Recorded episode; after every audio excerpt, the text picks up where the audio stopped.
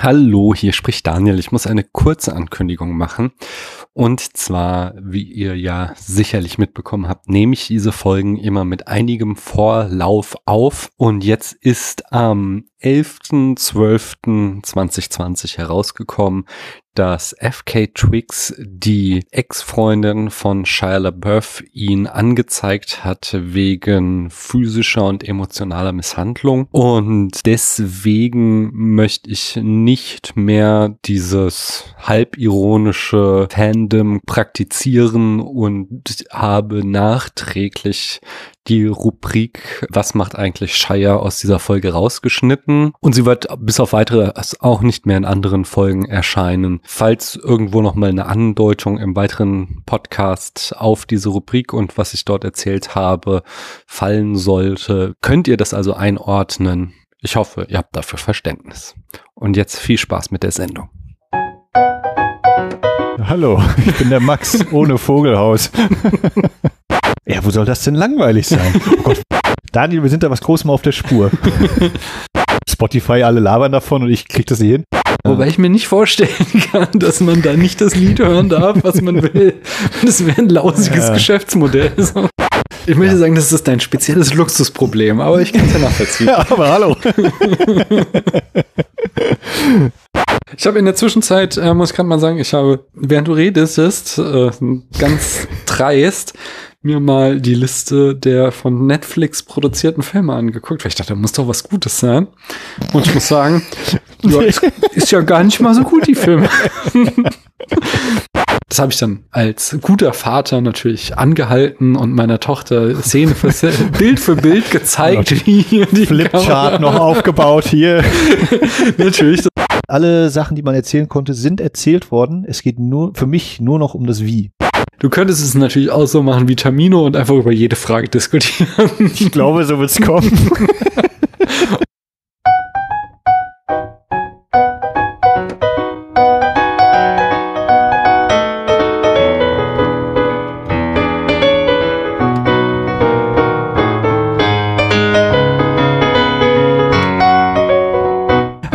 ist Daniel. Ich hatte, ich hatte vorhin noch irgendeine gute, ach so, jetzt weiß, nee, ich weiß noch nicht wieder. Irgendeine gute Turn hatte ich.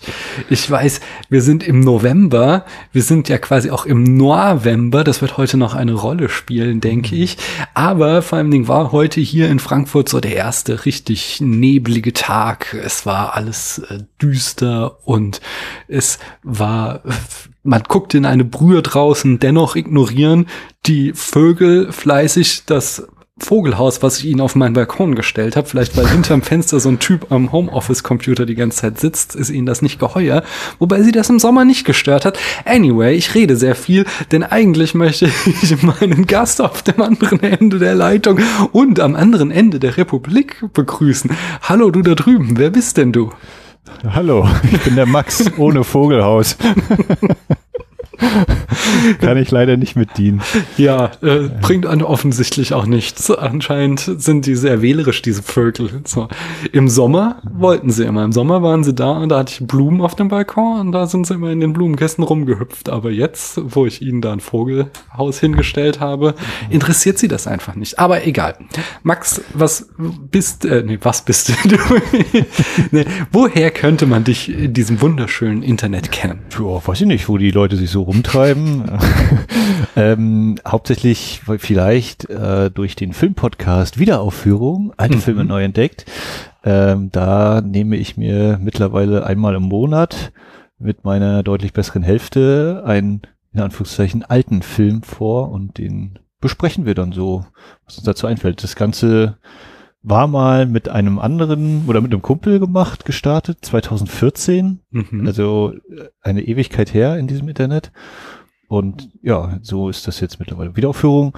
Äh, ich hüpfe auf Twitter rum, bin bei Facebook noch angemeldet, bei Instagram angemeldet. ähm, Ihr habt noch einen zweiten Podcast aber. Genau, es gibt auch noch die Serie Oase, der Podcast für ostasiatische Filme und Serien den macht sozusagen in, in großen Anführungszeichen hauptberuflich, äh, ist da eben meine deutlich bessere Hälfte. Kali äh, hat den ins Leben gerufen und versucht da eben so zweimal im Monat äh, eben Sachen aus Ostasien. Korea ist so ein ganz großes Steckenpferd von ihr, aber mhm. eben auch Japan, China, Taiwan, äh, äh was eben in Ostasien so ist, äh, sich da umzuschauen und ganz viel anzugucken. Und wahrscheinlich guckt sie auch gerade jetzt, während wir hier aufnehmen, in einem anderen Zimmer, ein K-Drama. Hm. so, so. Genau, also Senor, also Wiederaufführung, Twitter, Instagram. Äh, ich bin in der OFDB. Für alle, die denken, Letterbox gibt's nur als englischsprachige Seite. Es gibt auch andere Filmseiten im Internet. da bin ich immer noch mal ein bisschen aktiv. Ja, ja, gut, aber Letterbox hat halt den schönen Vorteil, dass es so unglaublich gut designt ist und ja. ich sag mal, damit konnte die OFDB noch nie prahlen. ja, da gibt es so einige Sachen. Ich kann es ja manchmal so als Nachschlagewerk, äh, finde ich das durchaus interessant, die Fakten, die da sind. Aber so rein ästhetisch schreckt mich das dann doch immer noch ab. Also ja. das ist irgendwie Anfang der Nullerjahre ist da die Zeit stehen geblieben. also wenn es bis dahin noch sich bewegt hat, ja. also ich war da auch nicht von Anfang an dabei, glaube ich, zum ja. Glück. Aber ja, äh, das ist so ein, wenn man es zum ersten Mal so sieht, wird man wahrscheinlich denken, wow. Und wenn man es nicht zum ersten Mal so sieht, denkt man, ja, stimmt, als ich doch zur Schule gegangen bin, sah es da genauso aus. ja, ja. ja. Aber, aber äh, wir werden ja heute irgendwann wahrscheinlich noch über einen ganz konkreten Film sprechen und mhm. Also wer, wer da auf die UFDB-Seite geht und sich die ganzen Fassungen anguckt und die zusätzlichen Informationen liest, also da habe ich mal vor, ja, mittlerweile, was sind das, ich glaube 2007, 2008, das sind ja über zehn Jahren, habe ich da auch mal ganz schön viel in die Tasten gehauen und aber das vielleicht zu einem späteren Zeitpunkt. ja, du machst auch beruflich was mit Filmen. Was denn? Äh, ähm, ich nehme Leuten, ziehe ich das Geld aus der Tasche. ich, ich arbeite im Kino an der Kinokasse und äh, mache Filmvorführungen und manchmal auch Filmeinführungen Mhm. Ja, genau. Und das mache ich im Lichtspieltheater Wundervoll in Rostock. Im Augenblick nicht, weil wir sind ähm, für die nachfolgenden Generationen, wir befinden uns im November 2020 im zweiten Lockdown. Äh, manche sagen auch Lockdown Light, aber für dich wahrscheinlich eher nicht, denn eine dieser Maßnahmen dieses Lockdowns ist eben, dass Kinos geschlossen werden mussten äh, wegen Corona. Max, dein Hot Take, wir hatten das Thema hier in letzter Zeit öfter. Was sagst du, wie sich die Kinolandschaft verändern wird durch Corona? Naja, also was gerade weil ich es auch gerade heute quasi machen musste, ich habe gerade auf unserer Webseite ähm, unseren virtuellen Kinosaal gibt es einen Film aktuell, der heißt mhm. One Word, ein Wort. Äh, da geht es um die Marshallinseln, die ja durch die Klimakatastrophe direkt betroffen sind, weil die Meeresspiegel steigen und die Inseln einfach absaufen äh, mhm. und die bald eben statt Land da Wasser haben werden. Und da hatten die anscheinend, ich habe den Film noch selber nicht gesehen, Dokumentarfilm mit Bewohnerinnen da gedreht, der trotz dieses ja äh, ziemlich ernüchternden Themas äh, durchaus Hoffnung geben soll anscheinend. Und die haben jetzt eben umgesattelt sozusagen, der sollte, glaube ich, eigentlich Anfang November auch starten und das ist eben ha, ins Wasser gefallen. Und deswegen die eben auf, auf virtuell Alice Kino, was äh, hadere ich natürlich ein bisschen mit, weil Kino ist Kino und alles mhm. andere ist kein Kino, äh, umgesattelt und wenn da eben jemand über bestimmte Links klickt, also du kannst halt bei Vimeo ziemlich gut äh, sagen, hier, je nachdem von wo einer kommt, von welcher Seite, kannst du eben nachverfolgen, äh, wen du da an den Erlösen beteiligst, wenn du das machen möchtest als Verleih und dementsprechend jedes in Anführungszeichen Ticket, was da gekauft wird, wenn man den Film kauft, eben bei Vimeo, geht ein entsprechender Erlös an uns oder andere teilnehmende Kinos. Und die haben jetzt auch gemacht, also wenn diese Folge rauskommt, ist es dann eh schon weit, weit in der Vergangenheit, wird dann noch zu einem Termin ein Zoom-Gespräch gemacht mit den Filmemachern. Mhm. Und soll ich sagen, also die lassen sich da von Verleihseiten auch durchaus Sachen einfallen. Ähm, aber um auf deine Frage zu kommen. das fand ich schon mal super spannend jetzt. Äh, das heißt, auch wenn ich jetzt äh, das Kino meines Herzens unterstützen will, dann gehe ich am besten gleich mal auf die Webseite und gucke, ob die auch sowas anbieten und klick darüber mir den Film, damit die Geld bekommen.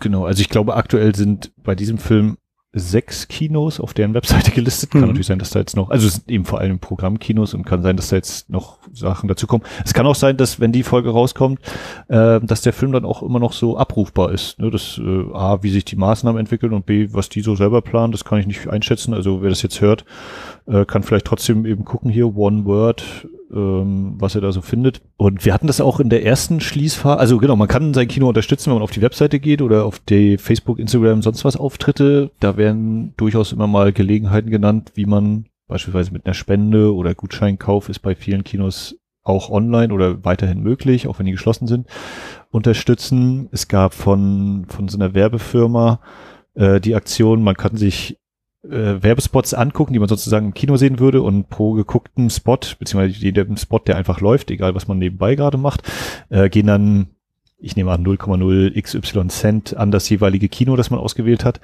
Die Aktion hat uns nichts gebracht, weil wir ein werbefreies Kino sind. Hm. Aber es ist natürlich grundsätzlich schön, wenn man einfach so seinen Rechner zwei Stunden laufen lässt und einfach nur irgendwelche Werbespots abspielt und damit dann eben mal ein paar Kinos so 0,x Cent. Also ich nehme das an, es kann auch sein, dass sie Euro dafür kriegen, aber hm. hm. man kann sich ja ungefähr so mal Überschlagsrechnungen machen dass da jetzt nicht die Millionenbeträge zusammenkommen. Äh, das gibt's. Dann gab's hier Kino on Demand, die das war mal so ein bisschen knifflig. Im Frühjahr hatten die das so gemacht, dass man, äh, wenn man sich genug Filme ausleiht, einen Gutschein bekommen würde für das Kino. Das heißt, das war, oder das habe ich oft so wahrgenommen, dass Leute dachten, ah ja, damit kann ich mein Kino unterstützen war da natürlich ein bisschen kritischer, weil meine Ansicht ist, nee, das unterstützt du nicht direkt. Du guckst die Filme und du kriegst vielleicht einen Gutschein, aber bis dieser Gutschein eingelöst ist, hat dein Kino da tatsächlich nichts von. Aha. Was jetzt nicht böse ist gegenüber dem Kino on Demand. Das ist ein Geschäftsmodell, die wollen auch ihr Geld verdienen, das mhm. ist völlig legitim. Das scheint mir jetzt aktuell aber bei denen besser zu sein. Da gibt es jetzt irgendwie ein Paket für, für ja, äh, mag jeder mich berichtigen oder vielleicht ist auch schon längst in der Vergangenheit.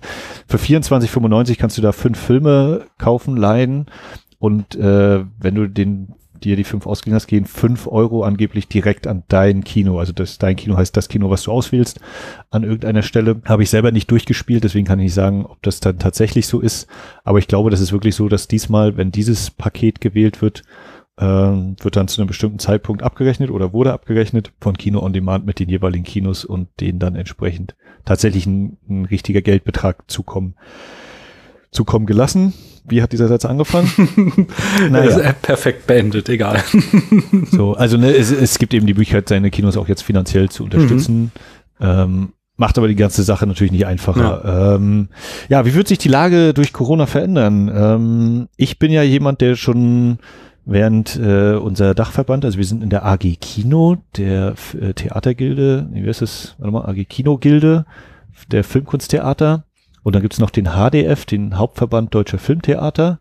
Mhm. Aber HDF kennen ja andere vielleicht auch mit fletiger äh, Halt die Fresse. Oh, okay. Ja. Aber wie eben so Abkürzung und Bezeichnung steht. Auf jeden Fall war da ja immer, äh, ja, äh, das Kinofenster, also Kinofenster heißt, dass eben zwischen Kinostart und der zweiten Veröffentlichung im Stream, DVD, Blu-ray, Fernsehen, sonst was entsprechend festgelegte und unantastbare Zeitfenster liegen sollen, müssen, dürfen. Und ähm, ich glaube, in Deutschland war es zuletzt, glaube ich, so rund sechs oder vier Monate zumindest bis zum Stream. Und ich war jemand oder bin jemand, der glaubt, naja, wenn da jetzt nicht wirklich mal tatsächlich ein Gesetz kommt, wo drin steht, ein Film, der im Kino startet, darf nicht äh, eher als acht Monate ähm, auf anderen Plattformen ausgewertet werden, wird dieses Fenster eher schrumpfen und schrumpfen. Hm. Und die Kinos haben natürlich immer argumentiert, ja, aber dann kommen die Leute ja nicht mehr zu uns, weil sie das zu Hause gucken können und und äh, ich bin da so, ich persönlich als Max Roth, als Mensch, nicht als Kinomitarbeiter unbedingt, habe dann immer so gedacht, ähm, also einmal von der Marktmacht her wird das einfach, werden die Streaming-Anbieter irgendwann sagen, ja, ist uns völlig egal, dieses Fenster, oder die handeln sich was Neues aus, so wie es ja durchaus jetzt ist mit Universal-Filmen in Amerika. Mit der AMC-Kette hatten die, glaube ich, ausgehandelt drei Wochen oder mhm. 21, Tage, 21 Tage sind drei Wochen. Aber irgendwie mhm. so ein Fenster von wegen Universal-Filme starten und nach drei Wochen dürfen die das auf ihrem Streaming-Dienst raushauen oder irgendwie sowas. Hm.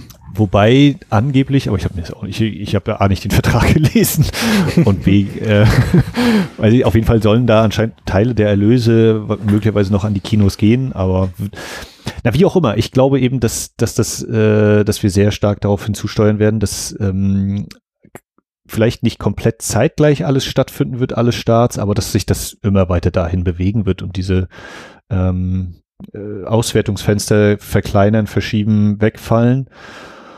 und ja, es wird natürlich die Menschen geben, die dann eben nur zu Hause gucken und diese alte Blödsinnskarte, äh, Kino ist so teuer und das Popcorn kostet 25 Millionen Euro und ja, als ob man Popcorn essen muss und solche Geschichten. Andererseits sind das eben die Sachen, die dem Kino Einnahmen schaffen.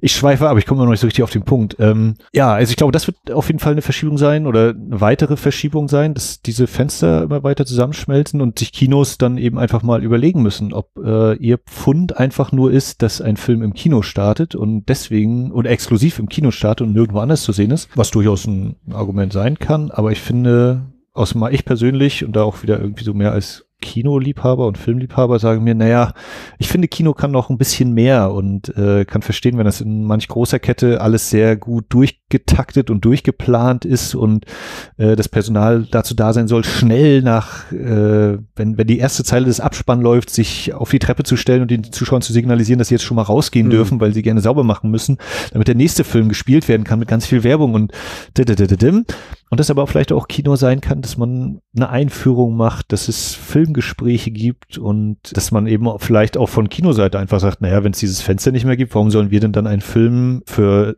so und so viel Wochen, so und so häufig in der und der Saalgröße spielen müssen und nicht irgendwie viel flexibler sein können und noch besser auf die äh, Wünsche der, der Besucher reagieren können, indem wir dann eben Filme schneller rausschmeißen, Filme länger spielen, so wie es damals ja auch mal war, ähm, dass eben Film nach 10, 15 Wochen plötzlich noch Zuschauer gewinnt und, und in Sphären vorstößt, die man heute überhaupt nicht mehr nachvollziehen kann, weil nach vier Wochen das meiste schon abgegrast ist. Ja, also das ist so eine Mischung aus ja, ich kann natürlich verstehen, dass dieses Kinofenster eine, ein wichtiges Pfund ist. Ähm, glaube allerdings andersrum auch, wenn das in Anführungszeichen unser, also ich jetzt wieder als Kinomitarbeiter, unser einziges Pfund sein sollte, mit dem wir wuchern können gegenüber den, den Leuten, warum sie den Film bei uns gucken sollen, dann ist vielleicht auch bei uns irgendwas nicht so ganz optimal gelaufen. Ja. Das, da hast du ja gerade was Interessantes gesagt für mich als absoluten Noob, was mir, glaube ich, was erklärt hat.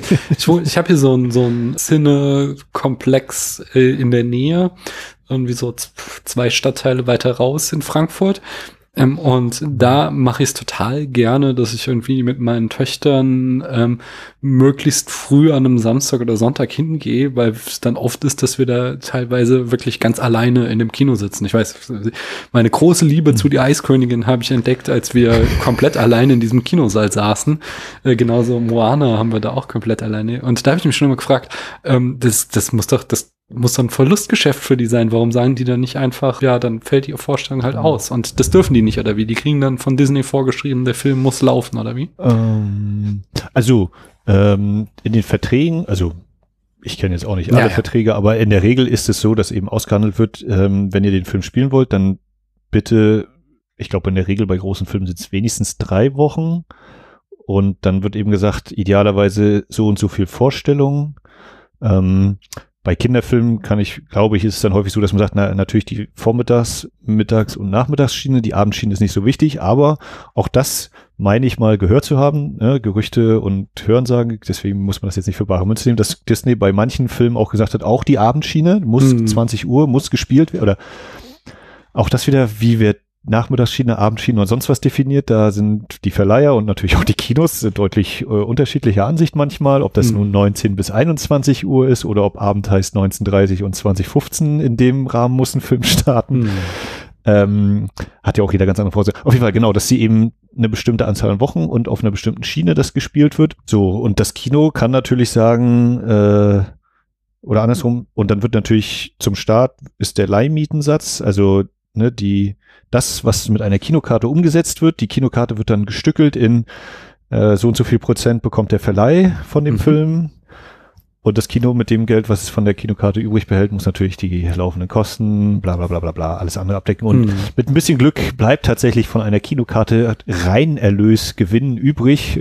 Ist aber, glaube ich, eher selten so. Deswegen nehmen viele die Preise für Essen und Trinken im Kino als unverschämt teuer wahr. Mhm. Aber das ist, oder also nicht aber, Fakt ist einfach, das ist die Einnahmequelle für die meisten Kinos. Ne, Werbung ist natürlich auch nochmal ein großer Punkt, aber das ist jetzt auch von mir, auch wenn ich Kinomitarbeiter bin, ich bin wie gesagt in einem, in einem kleineren Kino, wir haben zweimal einen Saal, wir sind jetzt kein äh, Multiplex oder sonst was, wo du zehn Seele oder noch mehr hast oder sieben Seele und mehr. Äh, da sind natürlich ganz andere wirtschaftliche ähm, Gegebenheiten, ne? deswegen ähm, kenne ich das auch eher aus theoretischer Natur.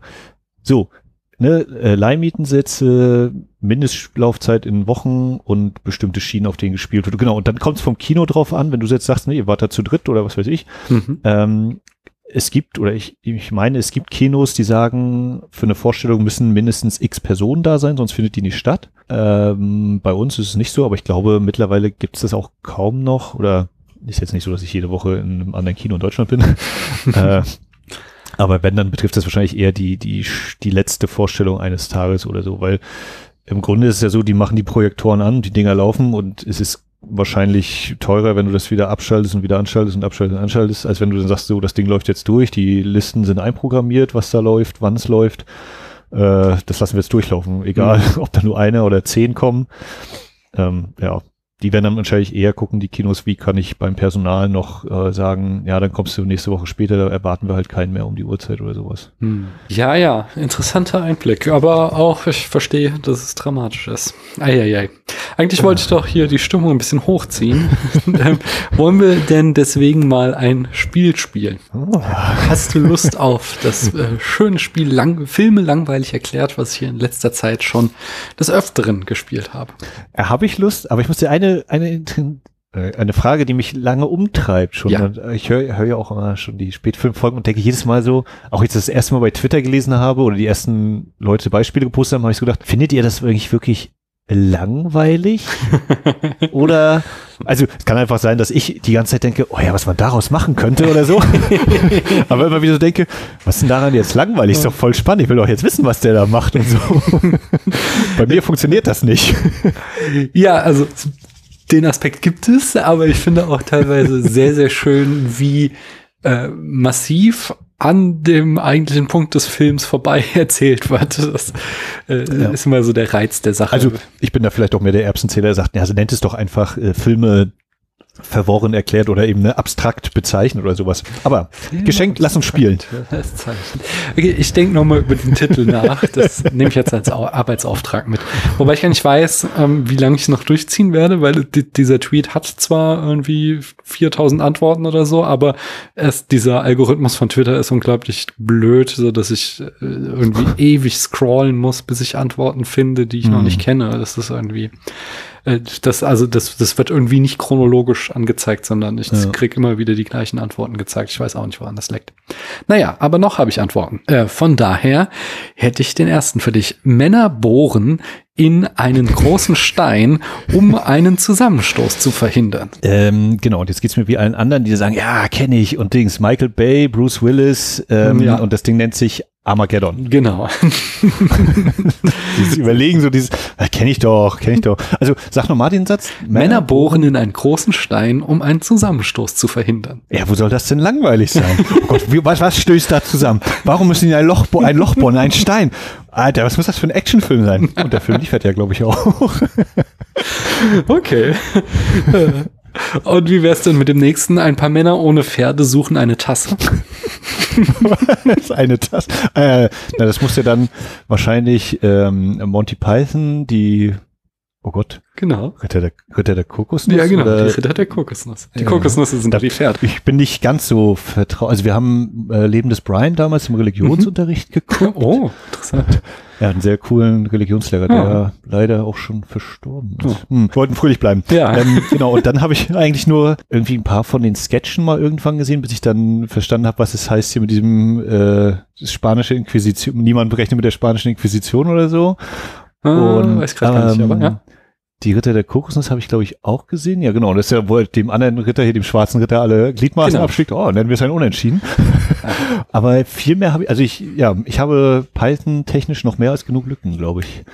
Sachen ja, gesehen. also den, der Sinn des Lebens, den kannst du noch gucken, sage ich mal. Äh, oder ja. also, sehen wahrscheinlich auch ganz viele anderes als ich, aber ich finde, das ist so die, sind die großen drei, die man mal sich angucken kann. Ritter der Kokosnuss, Leben des Brian ist mit Abstand der beste und äh, Sinn des Lebens ist auch noch ganz nice. Ja, und den, den, Sketch, den ich mal gesehen hatte, war Ministry of Silly Walks, also das Ministerium ja, für blöde. Also das ist natürlich, also ich glaub, weiß nicht, wie gut das heute noch funktioniert, aber ich habe die damals auch als Kind, so Ende 80er, Anfang 90er, liefen die auf dem dritten Programm, äh, Monty Pythons Flying Circus. Und mhm. da fand ich die auch mordsmäßig lustig. Ich meine, auch der Spam-Sketch, äh, nachdem wir unseren E-Mail-Spam benennen, das ist, das sind halt krasse Klassiker dabei. Das kann man schon mhm. mal machen. Aber ich weiß nicht, ob das im Jahr 2020, wenn du überhaupt keine Verbindung zu Monty Python hast und da auch halt auch das habe ich natürlich als Kind nicht verstanden, aber da auch super viele Anspielungen auf die englische Gesellschaft der 70er Jahre drinne stecken, dann, dann kann ich gut mir vorstellen, dass das mittlerweile zu sehr aus der Zeit gefallen ist. Aber ne, wir haben ihnen viel zu verdanken. Schauen wir mal, was wir den nächsten Leuten zu verdanken haben. Und zwar zwei Brüder fahren in einem alten Auto durch Illinois. Blues Brothers? Exakt. Sehr gut. Die habe ich nämlich auch zum Beispiel noch nicht gesehen. Oh. Ah, ich habe es ja. auf der Bühne, äh, bei uns, das Volkstheater hat es äh, auf der Bühne gezeigt. Da habe ich es mal komplett gesehen und wir hatten das äh, als Wunschfilm im Kino. Da fragte mich noch einer, na, machst du wieder eine Einführung? Nee, nee, das ist äh, ein anderes Format hier. und habe dann sozusagen die ersten paar Minuten gesehen. Und ja. Aber genau, um, um jetzt nochmal den Dicken raushängen zu lassen, ich war 2016 bei den Filmfestspielen in Venedig und oh. da lief American Werewolf in London, ist jetzt gerade relativ frisch äh, neu erschienen bei Turbine Medien. Können wir ein bisschen unbezahlte Werbung machen hier auf äh, UHD, auf Blu-ray.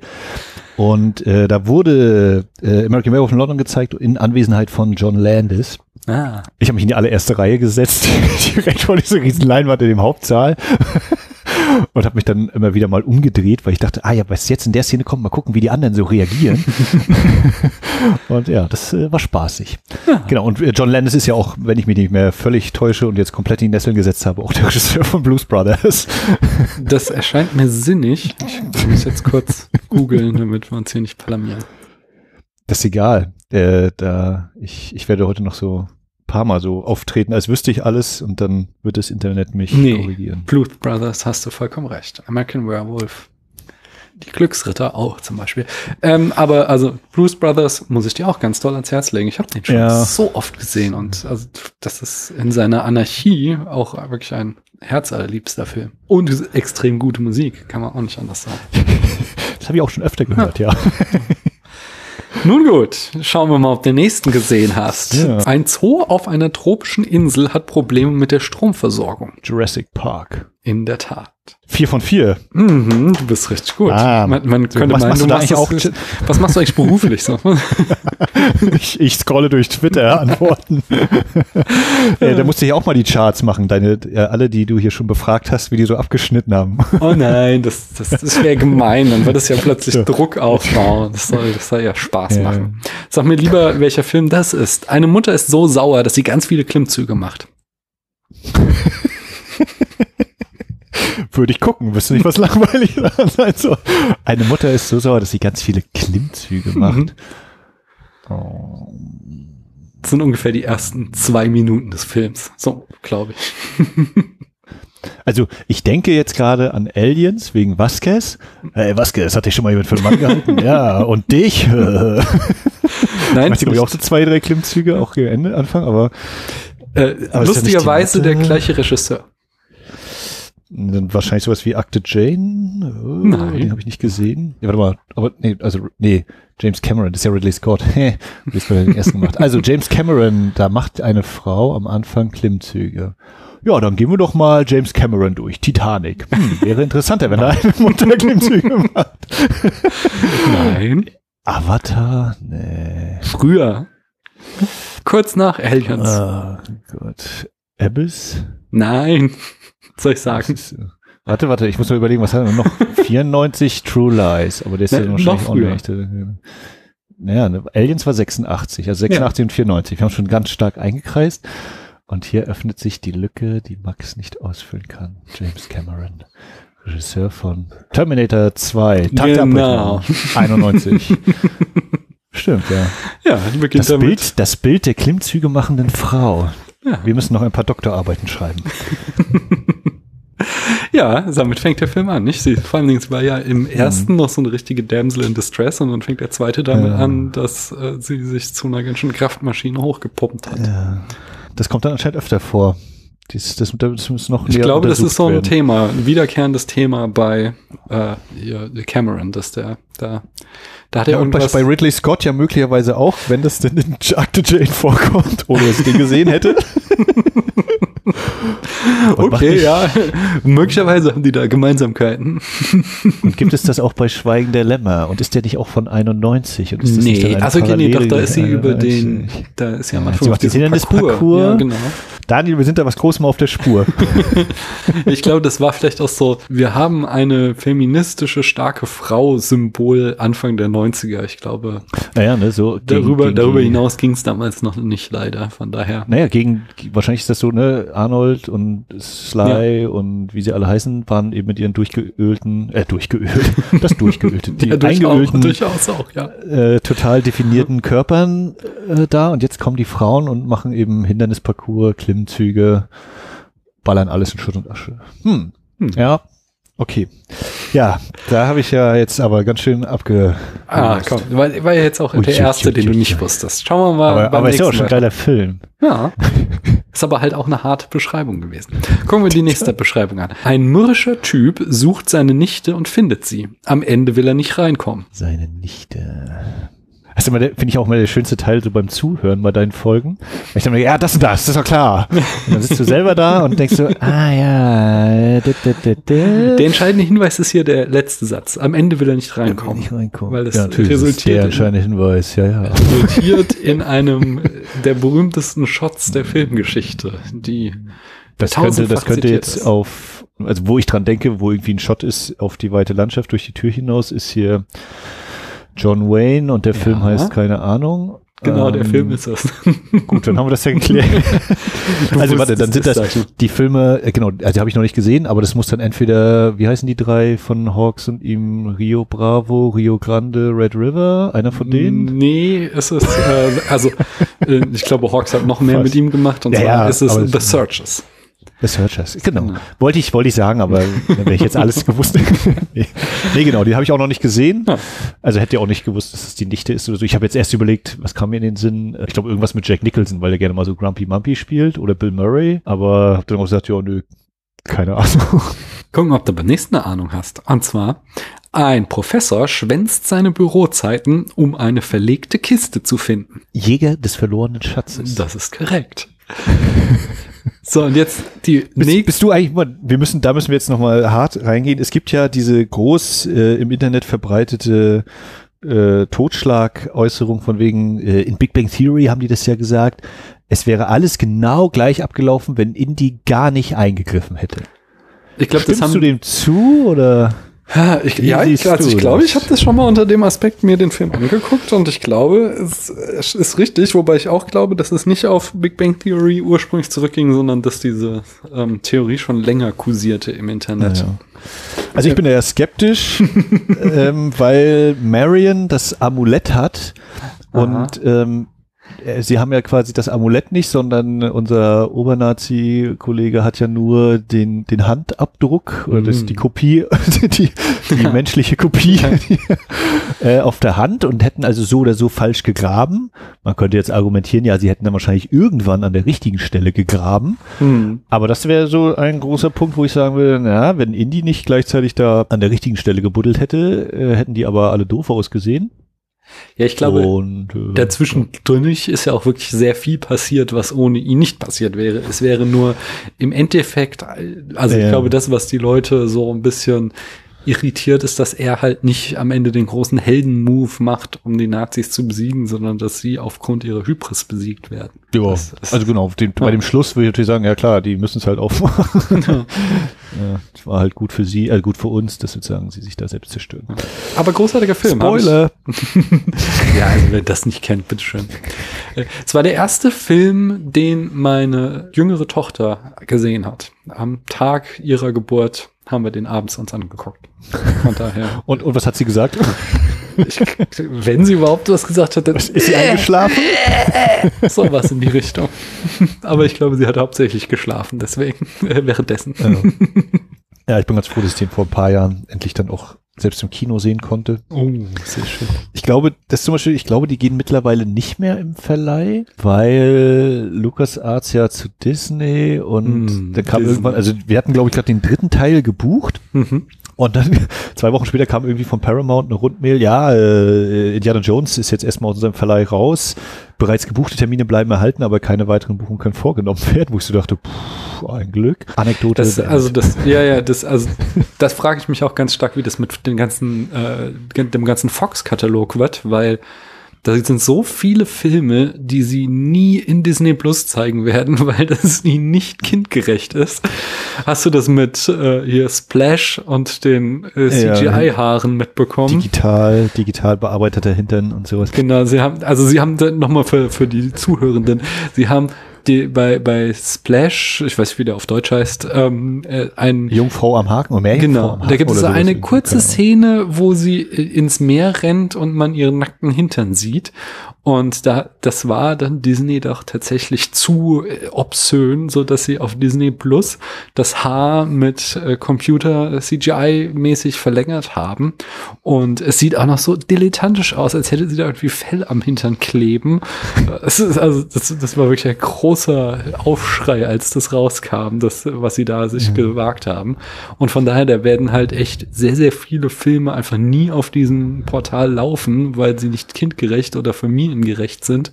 Und dann frage ich mich halt echt, ob sie die auch dann nie wieder in irgendwelche Wiederaufführungen bringen werden. Und das fände ich schon echt krass. Möchtest du dieses Fass jetzt mit mir zusammen kurz aufmachen oder wollen wir das Lass uns, anderweitig ich glaube, ja, ich glaube, ich glaube, das können wir mal anders wollen wir die. Stimmung im Positiven lassen? wir, wir sagen einfach, Disney, not a fan. Manche Filme finde ich gut, aber als Unternehmen not a fan. ja, wenn es nur deren Filme wären. Naja. Ja. Oh Mann. Ganz, ganz schlimm. Aber die Amerikaner sind eigentlich ganz gut darin, solche Konglomerate früher oder später zu zerschlagen. Von daher mal gucken, wie lange Disney die Marktmacht weiter zentrieren darf. So, ich habe aber weitere, ich habe noch drei Fragen für dich. Und zwar, Alles klar. jetzt bin ich gespannt, ob du das auch super spannend findest, die Beschreibung. Sie lautet nämlich, ein Wissenschaftler baut Kartoffeln an. Ja, kommt drauf an, was man so draus macht. Dann können wir sagen, oh hier, ein, ein richtig gebildeter Mann geht plötzlich in die, in die Handarbeit, also in die äh, richtige Feldarbeit. Wissenschaftler baut Kartoffeln an. Weil der echte Film ist super spannend und auch gerade das Kartoffeln anbauen ist ein, ein Major Plotpoint. Also es könnte, wenn ich jetzt nicht völlig, ich habe zumindest das Buch gelesen, der Marsianer, es ist der Marsianer. er habe ich baut mir gut gerettet. Genau, es heißt halt, er baut halt die Kartoffeln mit seiner eigenen Ja. Scheiße auf dem Mars an. Und Genau. von daher, ich finde diese Beschreibung dann doch schon etwas underwhelming verglichen mit dem, was wirklich passiert. Ne, genau, mein, mein erster Gedanke war jetzt wieder, okay, Wissenschaftler, äh, Doc Brown. Doc Brown baut er irgendwo bei die Zukunft Kartoffeln an? Klingt nicht unwahrscheinlich, aber wann macht er das und warum? War es Flabber? Äh, ne, genau, die, da habe ich das Buch gelesen, Marsianer, aber den Film tatsächlich noch nicht gesehen. Oh, Das der Film ist irgendwie sehr so ein- schön, muss ganz ehrlich sagen. Äh, ich weiß nicht, warum sie äh, wieder Ma- Major Spoiler, sie ändern das Ende. Sie nehmen genau das Ende, von dem im Buch gesagt wird, das kann niemals funktionieren. Das habe ich nicht verstanden, warum Ridley Scott sich dafür entschieden hat. Aber ansonsten sehr, sehr schön. Und also an dem Buch hat mich ziemlich genervt, dass der Schreibstil, der hatte, der hatte so einen äh, mega Plothole quasi, weil der Film, äh, das Buch ist ja irgendwie so in Form von Tagebucheintragungen geschrieben und so weiter aus der ersten Person. Aber immer, wenn irgendwas passiert, wechselt er halt in einen allwissenden Erzähler, so dass du jedes Mal wusstest, wenn jetzt, also zumindest nach dem zweiten oder dritten Mal, wo das passiert, wenn jetzt der äh, das Kapitel anfängt mit einem allwissenden Erzähler, wusstest du wieder, uh, der Plan wird bestimmt nicht klappen, der, den er sich jetzt vorgenommen hat. Und das, das äh, war tatsächlich, fand ich so ein bisschen äh, ungünstig geschrieben und das fällt natürlich beim Film dann komplett weg. Und äh, ich bin ja kein Fan des späten Ridley Scotts, aber mit der Marsianer hat er da nochmal einen rausgehauen, wo ich auch sage, äh, doch, den schaue ich mir immer wieder gerne an. Ich glaube, zuletzt gesehen von ihm hatte ich alles Geld der Welt, Mhm. Wo, gesehen. wo Christopher Plummer, ja, der kam, glaube ich, auch nur ins Gerede wegen äh, Christopher Plummer ersetzt einen anderen Schauspieler. Und ich habe den geguckt und habe echt gedacht so, ja, man muss echt, also das ist jetzt kein kein super geiler Film, ne? Aber Ridley Scott weiß einfach, wie du bebilderst und äh, das erzählst. Also der sah einfach so schön aus, der Film. Ja, das hast du ja bei den Alien-Filmen jetzt den neueren auch, dass die richtig gut aussehen, aber auf der Plot-Ebene halt nicht unbedingt. Wobei ich auch von Prometheus eigentlich äh, bin ich ein Fan, aber ich sehe schon, dass er auch extreme Schwächen hat. Ich glaube, es gibt äh, die, die These, dass Ridley Scotts Meisterwerk, dass Ridley Scott kein guter Regisseur ist. Er hat einfach mhm. nur ein paar Mal das Glück gehabt, mit den richtigen Leuten zusammengearbeitet zu haben. Ja, Deswegen wären zum Beispiel Blade Runner und Alien so gigantisch gut. Das li liegen, läge nicht an Ridley, sondern an den Menschen um ihn herum so. Aber äh, am Ende zählt ja, wie man mit den Filmen Spaß hat. ja. Ja, ja. Wie wär's denn mit ein Regierungsangestellter verliert seinen Job? Da gibt's ja nur tausend Filme, ja. wo ein Regierungsangestellter seinen Job verliert. Das kann ja alles sein von, weiß ich nicht, könnte wahrscheinlich sogar Man in Black sein, ähm, bis mit dem Genre äh, bist du äh, schon gar nicht mal so schlecht. Äh, Man in Black. Äh, Independence Day, obwohl es in Independence Day. Nee, nee, nee, also aber also, so, so Action, Genre heißt okay, Action neuer ein, ein großes mhm. Franchise. Wenn das irgendwas von Marvel ist, bin ich quasi raus. Okay, es ist was von Marvel. Aha, warte mal, dann müssen wir mal überlegen, dann ist es bestimmt hier der, äh, da wo Robert Redford mitspielt. War das der Civil genau. War? Äh, nee, naja. aber es ist ja, nein. Captain America Winter Soldier. Der Winter Soldier, na gut, genau. stimmt, der. Und der war auch schon von diesen Russo-Brüdern, glaube ich, ne? Genau, das war der erste von denen. Oh, Marvel macht jetzt den Spionagefilm besser als alle, die den jemals gemacht haben, obwohl Nein, das nicht. Wobei ich ganz ehrlich sagen muss, dass, dass das äh, Winter Soldier gehört schon zu den besseren Filmen, weil es da mal um was geht. Am Ende ist zwar wird's wieder so runtergekocht, dass es dann doch nicht irgendwie der komplette Start ist, aber da sind sie auch so mehr oder weniger zufällig reingestolpert, weil sie haben den Film produziert und als sie noch in der Post-Production war, kam Snowden mit seiner Veröffentlichung und dann hatten sie plötzlich einen Film darüber, wie der Staat alle ausspioniert. Und ähm, aber von daher das fand ich schon, schon nicht schlecht. Und die Action ist wieder total verschnitten. Es gibt so, so ein paar Sequenzen, die sind ganz geil, aber es gibt auch viele große Katastrophen. Am Ende fliegt, landet wieder ein Raumschiff auf einer Stadt und so. Aber ja, ja, das ist die, die Showdowns bei Marvel, die kannst du alle in die Tonne kloppen. Aber also, das Positive an dem Film ist tatsächlich, dass es hier mal um was ging und es wirklich eine mitreißende Geschichte gab und nicht so wie bei 90 Prozent der anderen Filme, wo ich da mit Schulterzucken sitze und so, okay, ich finde ja diese äh, Charaktere total, oder nicht total, aber einigermaßen sympathisch, aber mich nerven, dass die Handlungen äh, so austauschbar und beliebig und nichtssagend sind.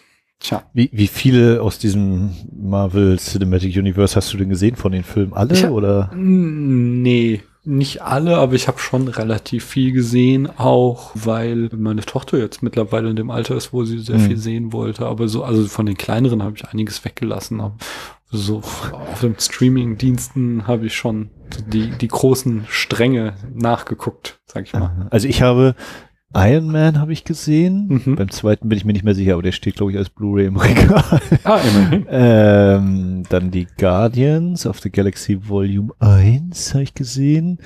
Ähm, da bin ich mir jetzt bei der Reihenfolge nicht sicher. Ich glaube erst Black Panther und dann Ant-Man 2 oder andersrum. Ah, guck mal, Ant-Man 2 habe ich zum Beispiel nicht gesehen.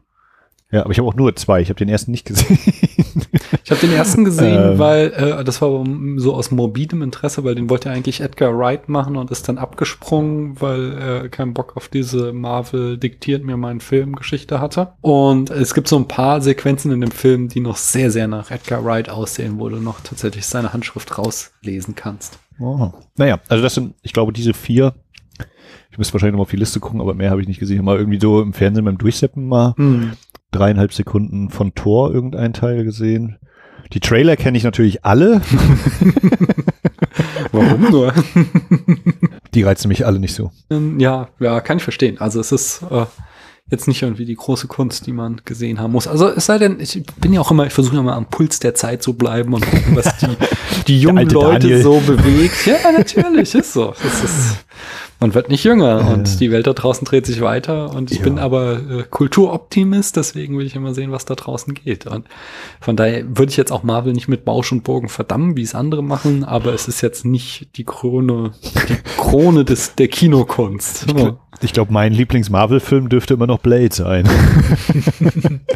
ja, und da scheiden sich jetzt schon wieder die Geister, ob sich das noch als Marvel-Film durchgehen lässt.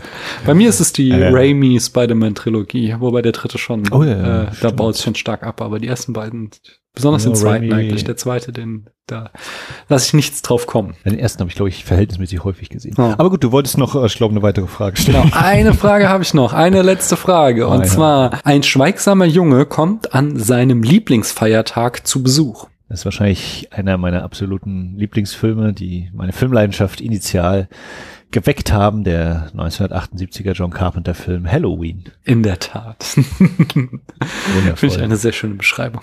So, das war, das war unser Spiel. Filme ja, war schön abstrakt Mal, erklärt. Ne? Nein, noch nicht. Ich habe nämlich, äh, bevor du gehen darfst, habe ich noch nachzureichen, äh, die Charts. Da habe uh. ich zuletzt, äh, zumindest was die Hörerinnen und Hörer hören durften, mit dem Tamino äh, Braveheart besprochen und der landete auf Platz 72 und damit so im unteren Drittel unserer Charts. Sind, ist, ich habe jetzt, hast Glück, ich habe nicht nachgeguckt, deswegen kannst mhm. du jetzt behaupten, was du möchtest, bis die Folge raus ist, kannst du es dann als, ist deine Webseite in der Hinsicht aktuell, was die Charts angeht? Genau, die Charts äh, trage ich immer okay. aktuell nach. Ja. Gut. Ich bin nämlich, ich habe heute bei Letterboxd nochmal neu angelegt für Wiederaufführung, die sagen die Liste der besprochenen Filme. Da habe ich so kurz überlegt, wie haben eigentlich andere Podcasts das so gemacht? Suchst mal kurz äh, Spätfilm und das glaube ich die Letterbox-Liste eben nach mit diesen Charts. Ja. Aber ich glaube, es sind nur 10 oder 15 ja. Filme. Und da habe ich so gedacht, na, kenne ich. Dieses, man fängt an und wenn man es nicht knallhart irgendwie sich aufschreibt oder eine Routine entwickelt, dann vergisst man es einfach, das immer mal ja, zu bearbeiten. Ich habe auch irgendwann mal irgendwie eine, eine Spotify-Playlist mit allen Soundtracks oder so angelegt. Und das ist, all, all diese Projekte sind im Sande verlaufen, aber meine eigene Website, die pflege ich dann doch. Aber sag mal kurz, da kannst du mir vielleicht helfen, weil ich bin bisher zu dumm gewesen für Spotify. Ich hatte mir das mal die App runtergeladen aufs Handy. Mhm. Da musste man sich ja anmelden. Und dann habe ich immer gemacht, ja, ich möchte dieses Lied hören. Also ich habe nichts dafür bezahlt, eine kostenlose Variante. Ja. Und dann habe ich gesagt, ich möchte dieses Lied hören. Und dann fing immer eine Playlist an und da ich mir immer, ja, wann kommt denn jetzt mal das Lied, was ich hören möchte? Warum kommt es nicht? Und dann lief, liefen halt irgendwie Titel, die anscheinend so ähnlich sein sollen oder so. Und ich habe nie das Lied gehört, was ich hören wollte. was ist denn das für ein Scheiß? Dann habe ich runtergeschmissen. und weißt du, ihr seid alle doof. Spotify, alle labern davon und ich krieg das nicht hin. Und habe mir jetzt, die App habe ich mittlerweile, glaube ich, wieder auf dem Handy, aber habe dann auch keinen Bock gehabt, mich da nochmal anzumelden. Wenn du das suchst, dann gibt es so verschiedene Rubriken. Dann hast du zum Beispiel Playlists, Alben, Künstler und Songs ja. und ich glaube beste Treffer.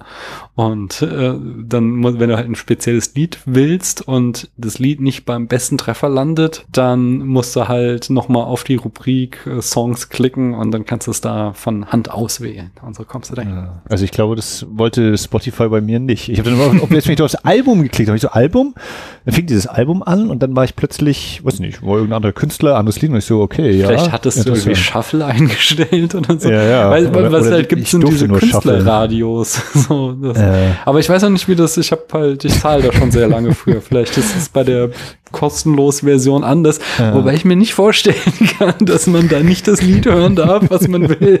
Das wäre ein lausiges ja. Geschäftsmodell. So. Naja, ich sage, solange du nichts zahlst, kriegst du auch nicht das Lied. Tausende Lieder, aber. Naja. Ja. Nun gut. Aber wir waren ja gerade schon bei Marvel und zwar, da habe ich mal wieder so eine News rausgefischt. Es war total unspektakulär. Irgendwie bin ich da noch nicht Wie alles bei Marvel? Nee, das, das, das, ist schon, ja, das ist schon eigentlich spektakulär. Ich möchte nämlich über Tom Holland sprechen, den äh, Spider-Man, den aktuellen Spider-Man-Darsteller. Ja, Daniel, der wievielte Spider-Man im Kino ist denn Tom Holland? Weißt du das? Wir haben in den 70ern einen Film gehabt zu der Serie. Dann hatten wir die weißt du schon mehr als ich, ja, den hätte ich weggelassen. Dann haben wir die Raimi-Trilogie, dann haben wir den Amazing ja, wer, ist, wer ist da der Schauspieler? Ja, bei der Raimi-Trilogie ist es Tobey Maguire. Ja. Bei Amazing Spider-Man, die ganz grauenhaft sind, die Filme, da habe ich mich tatsächlich mit meiner Tochter äh, Spider-Man geguckt. Erst die Raimis und dann die. Und mhm. wir haben den ersten geguckt und sogar meine Tochter war entsetzt darüber, wie schlimm und schlecht die sind und dass dieser Spider-Man einfach auch überhaupt nicht irgendwie Gutes tut und den Leuten hilft, sondern irgendwie nur so ein egoistischer Drecksack ist. Habt ähm, ihr dann den, den Elektro hier mit Jamie Foxx noch geguckt? Nee, haben wir nicht. Gut. deswegen, gut. den zweiten haben wir uns deswegen einfach geklemmt, weil der erste das so war schlecht war. eine gute Idee. Äh, aber da, den spielt Andrew Garfield, ähm, ja. den wir hier neulich erst hatten in Under the Silver Lake, wo er ganz großartig ist und ich auch zusehends zum Andrew Garfield Fan werde eigentlich. Und jetzt äh, aktuell eben Tom Holland als Spider-Man. Habe ich was? Achso, ne, und dann gibt es noch Into the Spider-Verse. Da weiß ich hm. leider nicht, wer die Leute Tausend sprechen. Leute, ne, oder ja, sowas. Genau. Da haben wir verschiedene ja. Leute, die die verschiedenen Inkarnationen von Spider-Man äh, synchronisieren. Aber du wolltest, ich habe dich wieder voll aus dem Konzept gebracht. Gar Tom kein Holland. Problem. Und zwar äh, Tom Holland, ich finde halt den Menschen Tom Holland äh, sehr sympathisch, weil der wirkt tatsächlich, ich mag das Wort gar nicht, weil das so ein Marketing abgetroschener Scheiß ist, aber der wirkt einfach authentisch. Der wirkt tatsächlich wie ein Teenager und beim ersten Film war er halt auch erst irgendwie 19 oder so, der so aus Zufall in dieses Marvel-Universum reingestolpert ist. Und also genau das ist halt ja auch seine Rolle in den Filmen. Das finde ich so sehr sympathisch. Und jetzt gab es neulich einfach so ein irgendwie, äh, oh, Tom Holland hat schon wieder Scheiße gebaut. Dann war es irgendwie Blödsinn. Er hat irgendwie auf Instagram äh, gezeigt, dass er das neue Skript zum nächsten Film bekommen hat. Und da komme ich gleich noch zu. Er hat ihm schon den ein oder anderen Spoiler rausgehauen, aber diesmal hat er einfach irgendwie das Cover von dem iPad kaputt gemacht. Und sie sagte nur ganz kurz, oh, I broke this iPad. Und aber mehr ist da nicht passiert. Aber er ist nämlich dadurch, dass er, wie gesagt, so ein sympathischer Junge ist einfach, labert er sich sehr oft um Kopf und Kragen und verrät immer wieder Sachen, die er eigentlich nicht verraten sollte. Mittlerweile ist das auch relativ abgekocht und kalkuliert. Du merkst, dass Marvel dem auf den Trichter gekommen ist und versucht das so als Marketing-Gag dann wieder einzusetzen. Aber in den ersten Jahren war das durchaus authentisch, äh, in Ermangelung eines besseren Wortes. Das erste war zum Beispiel, dass er in einem Interview mal sagte, dass er zu diversen Castings war und dann irgendwie sechs Monate keinen Call bekam von Marvel, was jetzt los ist. Und dann äh, scrollte er durch Instagram und sah dann äh, die Marvel-Seite. Seht jetzt auf unserer Webseite, wer der neue Spider-Man ist. Und er so, oh, interessant. Klickt drauf und las dann da seinen Namen und dann und kurz darauf mhm. rief Kevin Feige, das Mastermind, bei ihm an und so, hey, Tom, du bist der neue Spider-Man. Und Tom Holland nur so, ach, kein Scheiß. weißt du was, ich kann auch im Internet Internet lesen. Dann äh, vor seinem ersten Film war er auf der Comic-Con, um den vorzustellen, und da verriet er, dass versehentlich, dass Spider-Man diesmal verschiedene Arten von Netzen hat. Was er einfach so, der, der labert dann halt drauf los, weil er total begeistert ist, dass er da mitmachen darf und erzählt dann also, und dann habe ich diese verschiedenen Arten von Netzen oh, ich glaube, das durfte ich noch gar nicht sagen. So ging es und jetzt halt immer. Auf der Promotour zu diesem Spider-Man-Film war es dann, äh, dass er auch äh, aus Versehen verriet, dass er schon für zwei Fortsetzungen unterschrieben hat, was halt auch noch nicht klar war, dass das weiterlaufen wird. Bei Jimmy Fallon war er vor, ich glaube, Infinity War von Avengers und da erzählte er, dass, dass er das Skript bekommen hat und dass er dachte, sie hätten ihm extra ein falsches Skript geschickt, damit er nichts verraten kann, weil es könne doch wohl nicht sein, dass Spider-Man ins Weltall fliegt, was dann wieder ein mega Plotpoint von Infinity War war. Der beste Spoiler aber überhaupt ist, dass er dann bei so einer äh, großen Premiere von Infinity War, wo so ein, so ein, so ein Mega-Kino ausverkauft war, und er kommt auf die Bühne und ruft, I'm alive, weil er dachte, das Publikum hätte den Film schon gesehen, aber es war halt, bevor sie den Film gesehen hatten, so dass er ihn halt spoilerte, dem kompletten Kinosaal, dass er in diesem Film stirbt oder vermeintlich stirbt zumindest. Dann ähm, oh. hat er, das nächste war, dass er dann bei Spider-Man 2 eben wieder so eine Instagram-Story machte und dann auch versehentlich das Skript von Far From Home in die Kamera hielt und da war der, also der, der zweite Spider-Man-Film und da war der Titel noch nicht bekannt, wobei das, jetzt fängt es halt so an, dass man sich überlegt, mhm. ob das nicht schon äh, kalkuliert war von Marvel, ob sie das nicht einfach dann anfingen auszunutzen, dass der halt immer so Blödsinn macht. Und äh, eine Sache fand ich noch ganz lustig, was ich auch gesehen habe, dass Chris Pratt sagte in einem Interview, dass er von Tom Holland erfahren habe, dass im zweiten Jurassic World ein Vulkanausbruch vorkäme, bevor er das Skript hatte, weil, weil irgendwie Tom Holland begegnet war und er so, oh, ey, Riesenfan, geiler Vulkanausbruch im zweiten Film. So, was redet der? Und dann kriegt er das Skript und liest es und das ist halt auch wieder, dass äh, Holland halt bekannter ist von dem Regisseur Juan Antonio Bayona und dass der ihm das halt erzählt hat und er es dann wieder ausgeplaudert hat. Naja, und um dem Ganzen äh, noch einen abschließenden Gag oben drauf zu setzen, ich hatte ja hier auch des Öfteren in letzter Zeit über Wetpad geredet, dieses Fanfiction Social Network und da gibt es natürlich auch eine Fanfiction über Tom Holland und die heißt A Mishap, also ein Missgeschick, äh, Tom Holland Fanfic. Also selbst in die Fanfiction hat sein. Aus Versehen, aus Versehen. Das sollte da gar nicht auftauchen. das hat da irgendwie Einzug gefunden. Aber es ist, ich, also wie gesagt, ich finde es einfach den Menschen sehr sympathisch irgendwie, weil er so ein Chaot ist. Und das kann ich sehr gut nachvollziehen. Ja, das, der Spider-Man war noch derjenige, also wo ne, die Marvel-Dinger sind ja nicht alle komplett Disney gewesen. Also X-Men mhm. zum Beispiel lief ja bei Fox und genau, Spider-Man äh, ist Sony. Sony ja. ist hauptsächlich für, und dann kam ja irgendwann, gab es ja auch irgendwie, ne, das war, also da habe ich ja auch das waren so Sachen, wo ich immer denke, ja Leute, das ist jetzt für euch so wichtig, wo dann irgendwie kam hier, ja, äh, Spider-Man wird nicht bei Marvel auftauchen, Sony verlangt zu viel Geld und mm. ah, jetzt haben sie sich doch gar nicht, ja, sollen sie sich doch einigen und da, da, da. Ich lese das und denke so, ja, scrollen wir mal schön drei Tweets weiter, wen interessiert's? Die werden sich eh irgendwann über genug Geld äh, einigen. Naja, aber da, da bin ich dann einfach so irgendwie, also ich finde es schön, wenn man, wenn man da irgendwie so drinsteckt und seinen Spaß hat und da mitfiebert und sonst wie, aber denke ich mir echt mhm. so, ja Leute, äh, das Einzige, worum es da gehen wird, ist Geld. Wenn, wenn Partei A sagt, hier, wir geben dir noch 10 Millionen mehr drauf, dann sagt Partei B, na, gib mal 15 Millionen und dann treffen die sich bei 12,5 oder so. Und bei Marvel sind das natürlich nochmal ganz andere Summen.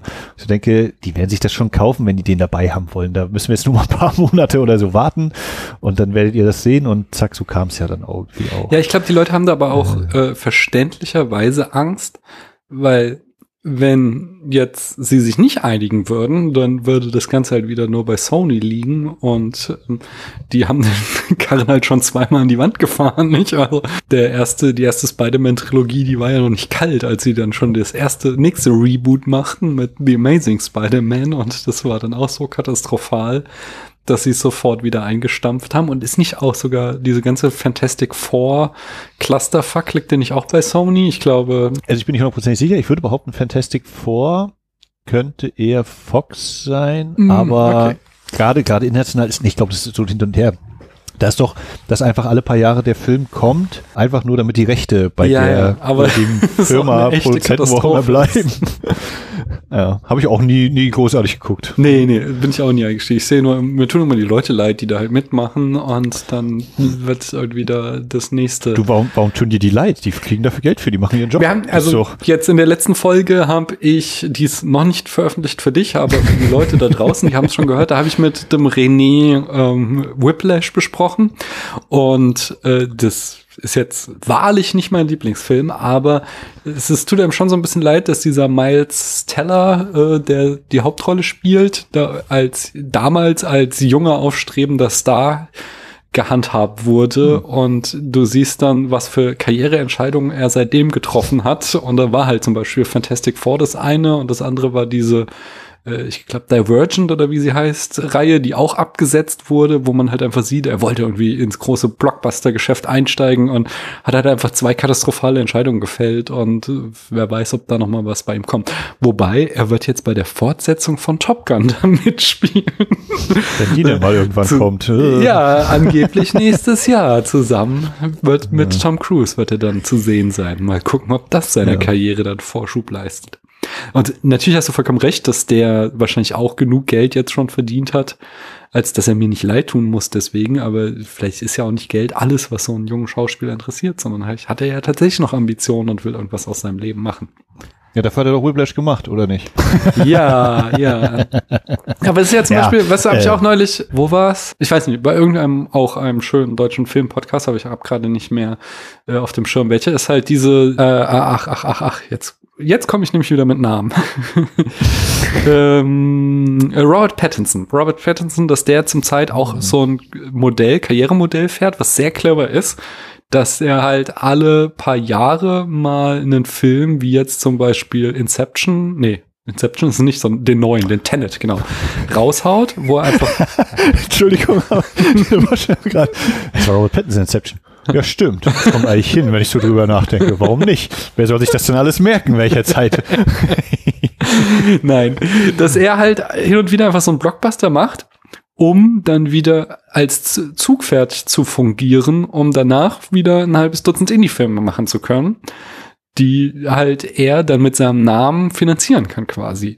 Und das ist einfach eine super clevere Taktik. Und von daher wünsche ich auch Robert Pattinson, weil das, da kommen halt super spannende Filme raus in diesen ganzen Filmen abseits des Mainstreams, dass, dass er das weiter durchziehen kann. Das hat, deswegen wünsche ich ihm auch sehr, dass den, sein Batman ein Erfolg wird, damit er damit seine nächsten Indie-Filme finanzieren kann. Und das finde ich auch eine coole Sache. Ne? Das hast du in einem anderen Podcast gehört? Du stehst so nachher. Kommt doch nicht nachher, nachher kommt doch noch hier Pattinson oder Stewart. Ne? Ja, das ist. Ah, wer Du weiß, ob das nicht dein schon. eigener Podcast war. Nein, nein, nein, nein. Diese, das, äh, ich, mir ist auch, glaube ich, eingefallen, es war der Wollmilchcast. Den höre ich sehr Okay. gerne eh in letzter Zeit. Äh, machen ganz großen Sport.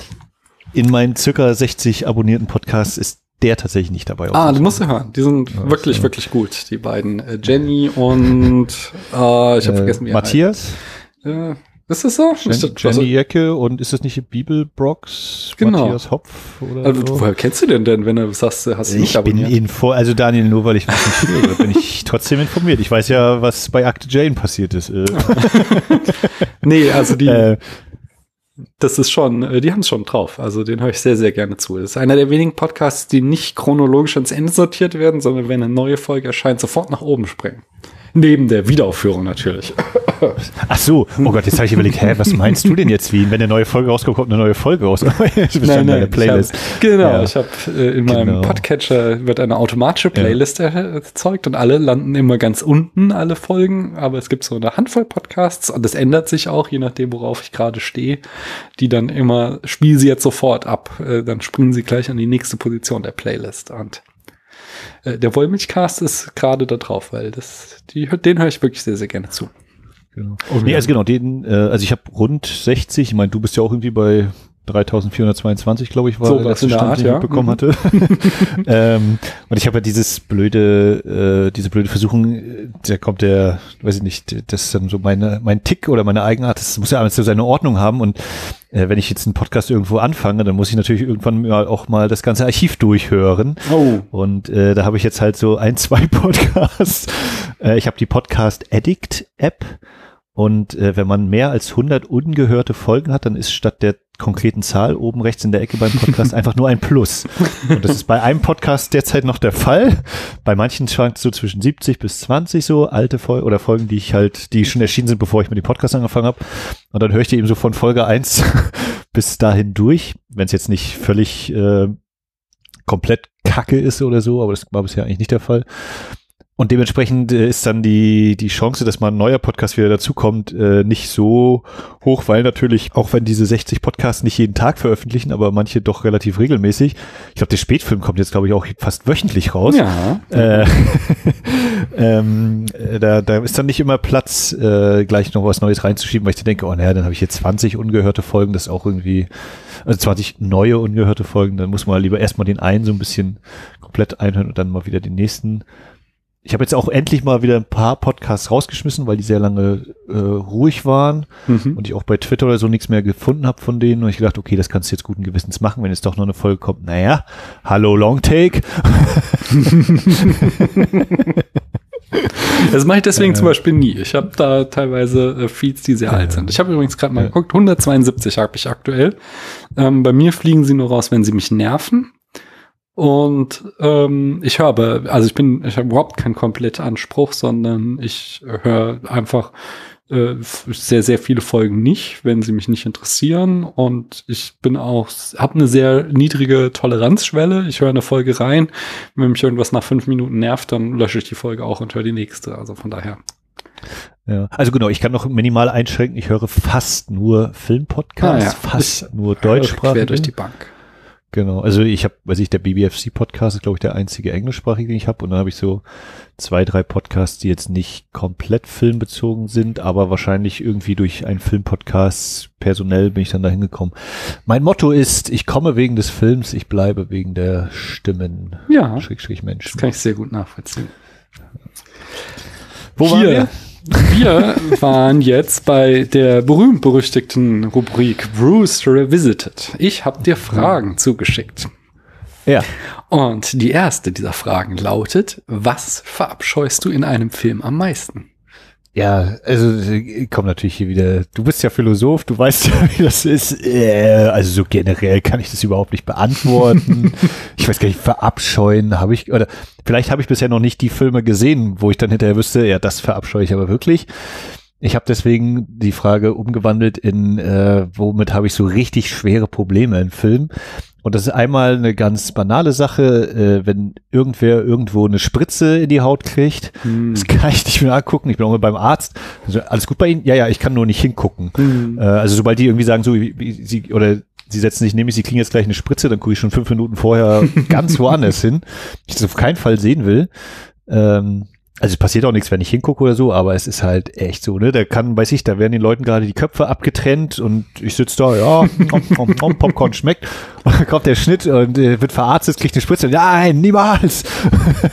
ich muss weg. Äh, das ist so, wo ich äh, große Probleme habe. Und äh, denn so generell habe ich mir hier aufgeschrieben, verlassen auf einen Computereffekt statt Einbindung in Handlung, Motivation. Mhm. Also wenn wirklich äh, einer sagt, oh, wir können halt mit dem Computer so viel machen, wir machen das einfach und ich dann da sitze, ja, aber was hat das jetzt so mit dem Film an sich zu tun? Und dann, zwar abscheue ich nicht, aber das ist was, wo ich so denke, ja, schön, toll, habt ihr die Muskeln spielen lassen, aber es bringt mir in dem Film irgendwie nichts. Hm. Kann ich verstehen, so. ja.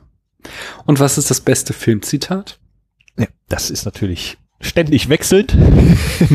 Steht hier auch äh, als Stichpunkt ständig wechselnd. Heute nehmen wir äh, Roy Betty und sein Monolog hm. im Blade Runner.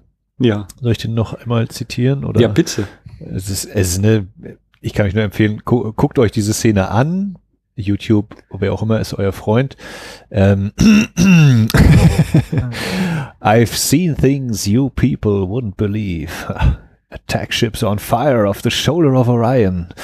I watched sea beams glitter in the dark near Tannhauser Gate. All those moments will be lost in time, like tears in rain. Budum, budum, budum. Und die Taube fliegt da hin in diese hellblauen Himmel mit dem Industriegebäude in allen alten Fassungen. Gänsehaut. Gänsehaut. Ja. Hast du super vorgetragen. Also es ist ja. wirklich eins der schönsten Zitate, kann ich unterschreiben. Ja, ich habe mir dann noch ein paar andere dazu geschrieben. Ach so, ja, dann jetzt, hau raus. Äh, hm? Äh, eins, ich weiß gar nicht, ob ich das Zitat an sich so geil finde, aber es ist halt eins, wo ich echt merke, ja, äh, also das, das hatte ich dieses Jahr hatte ich das Gefühl mal bei Casablanca. Ich habe den Film dieses Jahr zum ersten Mal gesehen oh. und so und es, es war so ein riesiger riesiger Schalter, der sagte, Bam, 100.000 der Filme, die du bisher gesehen hast, ergeben auf einmal so viel mehr Sinn.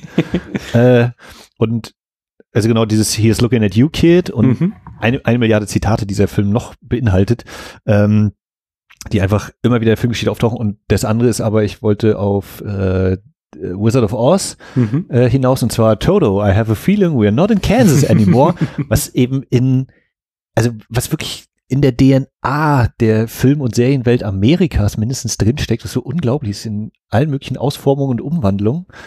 Ich habe das auch, glaube ich, genau das habe ich damals gewählt, als wir den Bogen erstmals besprachen.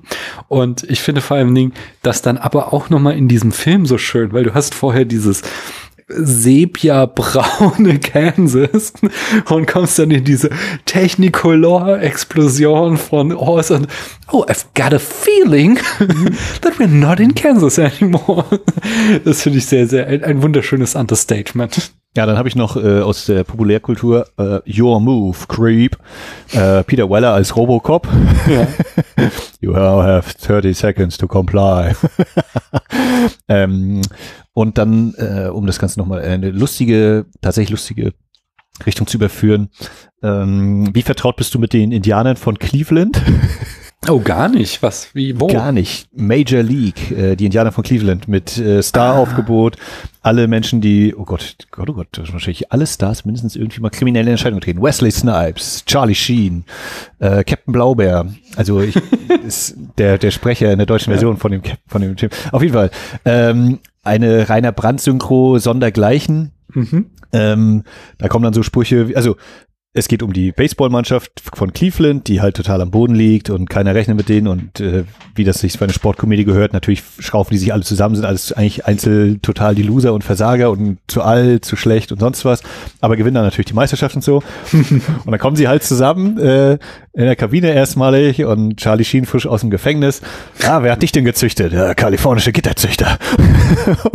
also ein Blödsinnspruch nach dem anderen. Kriegt Charlie Sheen später, stellen sie fest, er hat halt einen Wurfarm, das ist unglaublich, der kann den Ball durch Steinwände werfen, so, so stark wirft er. Aber er kann nicht zielen. Und dann stellen sie irgendwann fest, ja, er kann einfach, er hat einfach ein Sehproblem, er braucht eine Brille. Und dann kriegt er die Brille und jetzt überlege ich, ist, das überhaupt Wesley Snipes? Ja, doch, ist Wesley Snipes. Und dann kommt Wesley Snipes so, stellt sich vor ihn, ja, jetzt weißt du endlich, dass ich schwarz bin. Oh Mann. Es ist einfach, es, ich weiß nicht, ob man das heute äh, noch so bringen könnte, aber in diesem Moment ist es einfach so geil rübergebracht, wie er da sitzt und alle so, mm, ja, ja. Also ein, ein Film, ja, mit dem, also genau, Rainer Brandt Synchros sind ja äh, legendär. Ich habe zwar die, die Spencer Hill Sachen nie komplett oder wahrscheinlich nicht mal ansatzweise komplett gesehen, aber bin dann eben mit Indianer von Cleveland oder auch hier Nackte Kanone äh, Sprüche wie, hey, das ist Enrico Palazzo. oder wo er im Büro ist hier, wo sie, wo eben hier diese, der, der Forensiker oder weiß ich gar nicht mehr, wer hier der, der Techniker. Und dann kommt dieser gro achso, Nackte Kanone hast du gesehen? Aber auch Ähm, halbes Jahr, halbes Jahrhundert her. also muss man alle halbe Jahre gucken natürlich. Okay. Äh, dann sitzt er da im, im Labor und dann kommt hier der, dieser äh, riesige Assistent, der, bei dem nicht mal mehr der Kopf ins Bild passt. der ist eine Banane. Du hast da was im Mundwinkel, Ed. Ja, danke, Sir. Nein, andere Seite. Und dann fällt da die halbe Banane runter. Also völliger Blödsinn. Und dann noch ein aus Hotshots. Hast du Hotshots gesehen? Ich habe auch Hotshots gesehen. Lustigerweise, jetzt, da muss ich gerade noch mal zurückgehen zu die Indianer von Cleveland. Als du das Zitat sagtest, fiel mir ein, dass René da auch in der Folge, als er hier zu Gast war, drüber geredet hat. Ich glaube, ich muss diesen Film einfach mal gucken. Ähm, aber Hotshots habe ich ja. tatsächlich gesehen. Ich kann mich aber, Genau. es war auch irgendwie in den 90ern, ich kann mich nur noch erinnern an, ich habe seine Augen. Von daher, also, Ich glaube, es ist der zweite, also ich bin mir jetzt tatsächlich selber nicht Oh, okay. Ich glaube, es ist der zweite Teil, wo dann Charlie Sheen mit dem Boot halt den Fluss runterfährt da in Vietnam. Und Martin Sheen kommt ihm entgegen. Und sie gucken sich an und man denkt, na, jetzt muss ja irgendein Spruch zu Apocalypse Now oder sonst was Mhm. kommen. Und dann beide zeitgleich, hey, du warst super in Wall Street. Und äh, falls Dennis vom, vom Lichtspielcast das hört, dann hoffe ich, wird er jetzt gerade selber noch äh, zehn Szenen weiter zitieren. Der ist, glaube ich, ein Riesenfan, so ein absoluter Fan. Aber lustigerweise hat auch das René gesagt. Genau dieses Zitat brachte er. Ich glaube, ich glaube, du und René, ihr solltet mal zusammenkommen. Ich glaube, ihr könntet da über, gut über Filme reden. Ja, das sind so diese amerikanischen Komödien in der Ja. Zeit, so Ende der 80er. Zucker, Abrams, Zucker, wo die wirklich richtig ordentlich am Zeiger gedreht haben. Ah, okay, ich höre auf. Ja, das war mein letztes äh, Zitat. Alles gut, alles gut. Ich sehe Ich nur, ich muss ei- Indianer von Cleveland sehen und ich muss noch mal äh, hier äh, Hotshots mir noch mal nach. Aber ich glaube tatsächlich, dass Aber- Teil 2 besser ist. Also Teil 1 ist auch nicht völlig verkehrt, aber ich glaube, die Mutter aller Filme Hm. äh, und Pardieu. So, Zitat abgeschlossen. Hast du eigentlich jemals gesagt, Daniel, wa- was dein Lieblingszitat ist in irgendeinem Po- Podcast? Also ich habe das alles auch mal beantwortet. Ich sagte Okay. eben, ich hatte mal, ähm, auch bei meiner ersten Antwort war das hier Kansas-Zitat. Mhm. Und ich werde es natürlich jetzt spontan nochmal nachschlagen auf der Spätfilmseite. Ohne, also ich sage jetzt mal, bevor ich geguckt habe, ich würde vermuten, dass ich äh, den Paten gewählt habe, ähm, ein Angebot. Also, äh, wie ist das? Äh, I've got an offer for him that he can't make him an refuse. offer he can't refuse. Aber Mal gucken, was ich tatsächlich gesagt habe. I believe in America. Nein, tatsächlich äh, au, ich habe drei. Ich habe äh, genau, wir haben, ich habe beim ersten, ähm, ich habe mir meinem Angebot gemacht, dass er nicht ablehnen konnte und ich habe das Gefühl, dass wir gar nicht mehr in Kansas sind, Toto. Und äh, dann ähm, habe ich aber noch, äh, als wir die Fragen dann ein zweites Mal beantwortet haben nach vielen Jahren, habe ich genommen, ähm, Are these feelings even real aus Her, weil das finde ich Okay. summiert diesen Film so schön zusammen, dieses Problem was es eigentlich äh, macht den menschlichen Geist aus und die Emotionen und kann ein Computer so etwas jemals nachempfinden. Das fand ich, also das ist einfach so ein treffendes Zitat für diesen Film. Are these feelings even real? Hast du Hör gesehen? Ja. Ja. Das war damals unser Eröffnungsfilm, als der zweite Saal aufgemacht hat. Oh. Mm, 2000, April 2014. Und äh, den haben wir dann nur Omu gezeigt, also Englisch Mhm. mit Untertiteln. Und natürlich dieses, oh ja, kommen da überhaupt Leute und ist das überhaupt so Film äh, oder ist das nicht eher der, in Anführungszeichen, ein Cinestar-Film zu sehr Mainstream und so, aber in so einer Studentenstadt kann man das machen. Mhm. Da klappt dann auch sowas mal. Genau, dann habe ich den gesehen und seitdem aber auch nicht mehr. Deswegen. An das Zitat hätte ich mich jetzt nicht mehr erinnern Mhm. können. Ich habe eher noch so drei, vier Bilder, glaube ich, im Kopf. Ja. ja. Was, ich ich habe den auch hier stehen, den haben wir nicht mal geschenkt bekommen. Von einem Hörer. Und ich habe auch immer noch versprochen. Von einem Hörer. Ja, von einem Hörer. Oh mein Ich bin, ich bin Fan schlechter Wortspiele, Ja. deswegen tut mir leid an alle, die zuhören. Alles gut. Ähm, aber ich habe da auch immer mal versprochen, dass ich mal irgendwas noch mal damit mache, eine Szenenanalyse oder so. Ich glaube, der, der, der Patrick war es, der uns den Film geschenkt hat. Ähm, naja, muss ich noch mal irgendwann ein weiteres Mal behandeln. Aber ich habe auch von Arne mal äh, Children of Men noch mal geschenkt bekommen, wo ich auch sagte, mache ich noch mal eine zweite Folge zu. Wird alles noch kommen. 2021 ist voller Möglichkeiten, sag ich mal. Kann nur besser werden. ja. Ah, ja, ja. Schauen wir doch mal so lange, Max. Wer ist denn dein Lieblingsregisseur oder deine Lieblingsregisseurin? ja. Möchtest du einen Tipp abgeben, Daniel? Ich Sowohl von den so Antworten, die ich, die ich heute gegeben habe schon, als auch das, worüber wir vielleicht nachher reden werden.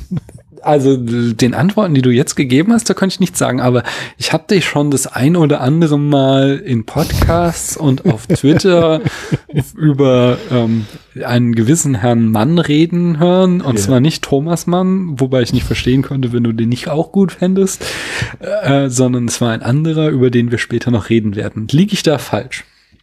Das ist äh, völlig richtig. Michael Mann, das ist äh, auf jeder Liste kommen erstmal zehn Plätze Abstand nach ihm, weil das ist mein Filmgott. äh, in den habe ich mich völlig verloren.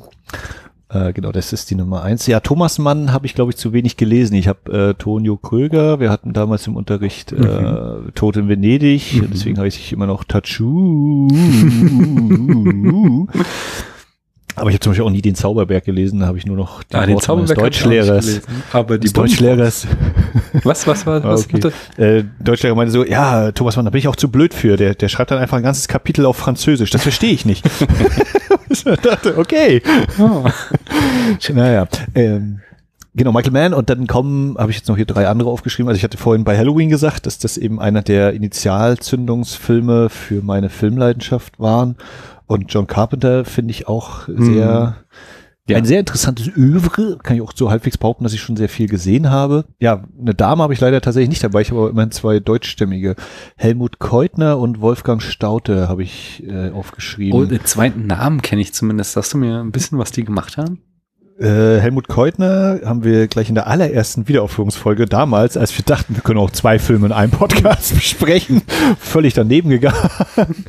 äh, ein Film, der heißt Mon Petit, M-O-N-P-T-I, was Mhm. eine Kurzform von Mon Petit, mein Kleiner ist, Mhm. mit äh, Romy Schneider und Horst Buchholz. Und Okay. äh, der Film hat mich einfach total umgehauen, weil der so herrlich unverkrampft daherkam und einem trotzdem noch, obwohl er so häufig sehr leichtfüßig und schön ist, auch mehr als genug äh, Nackenschläge beziehungsweise die Faust in den Bauch haut. Äh, also er war einfach beeindruckt und immer mal wieder komme ich dazu, mir einen Film von Helmut Keutner anzugucken. Mhm. Ähm, jetzt bin ich gerade wieder genau im Stottern, komme ich behaupte, Große Freiheit Nummer 7 und Unter den Brücken sind die Filme, die er in äh, Ende der Nazi-Zeit äh, produziert, also nicht produziert hat, gedreht hat, ähm, sozusagen als quasi ja, Irritation im System. Äh, die sind von ihm, Große Freiheit Nummer 7 mit Hans Albers vor allem, unter den Brücken glaube ich auch, den mhm. habe ich noch nicht gesehen. Ähm, Helmut Keutner zu Hause hier steht noch Schwarzer Kies, auch noch nicht gesehen. Ähm, naja, auf jeden Fall ein, einer der vielleicht wichtigsten Filmemacher äh, der deutschen Filmgeschichte. Und Wolfgang Staute, den Namen kennst du mit Sicherheit, oder glaube ich, dass wir auch bei dir mal irgendwie im Zusammenhang gehört haben, der Untertan. Ach ja, ja.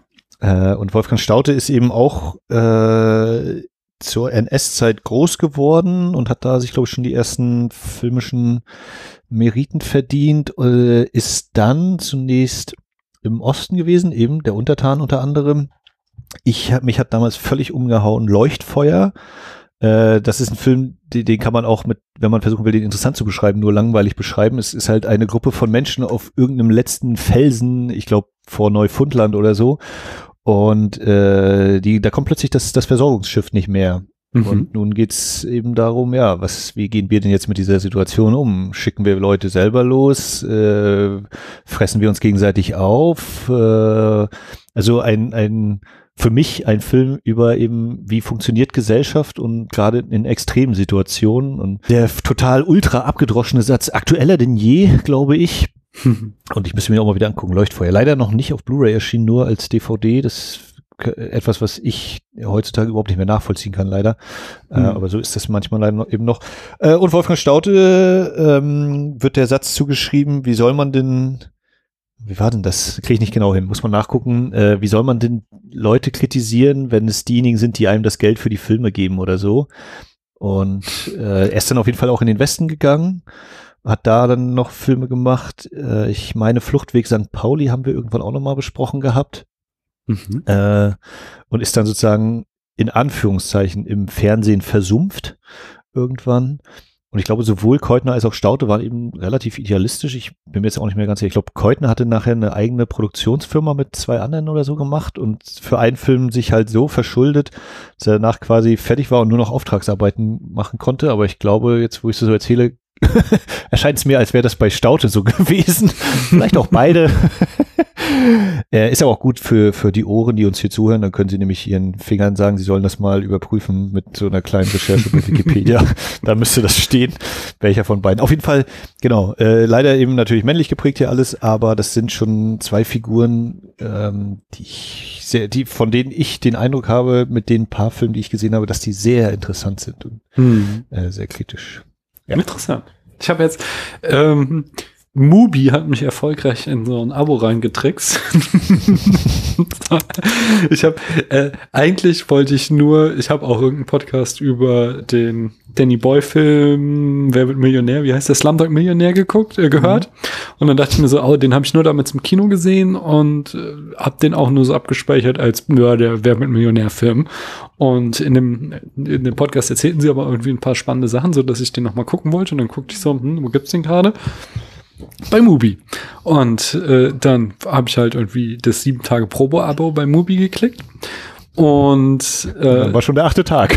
Nee, nee, da, da war doch alles gut. Nach sieben Tagen, dann das stelle ich mir eigentlich immer einen, äh, in den Kalender ein, dass ich das auch rechtzeitig mache. Nach sieben Tagen bin ich nämlich dann in Mubi reingegangen, habe das schön gekündigt und dann kam halt äh, kurz bevor wir akzeptieren ihre Kündigung so, na, wir würden die auch noch mal einen gratis Monat geben. Und ich, oh, auch okay.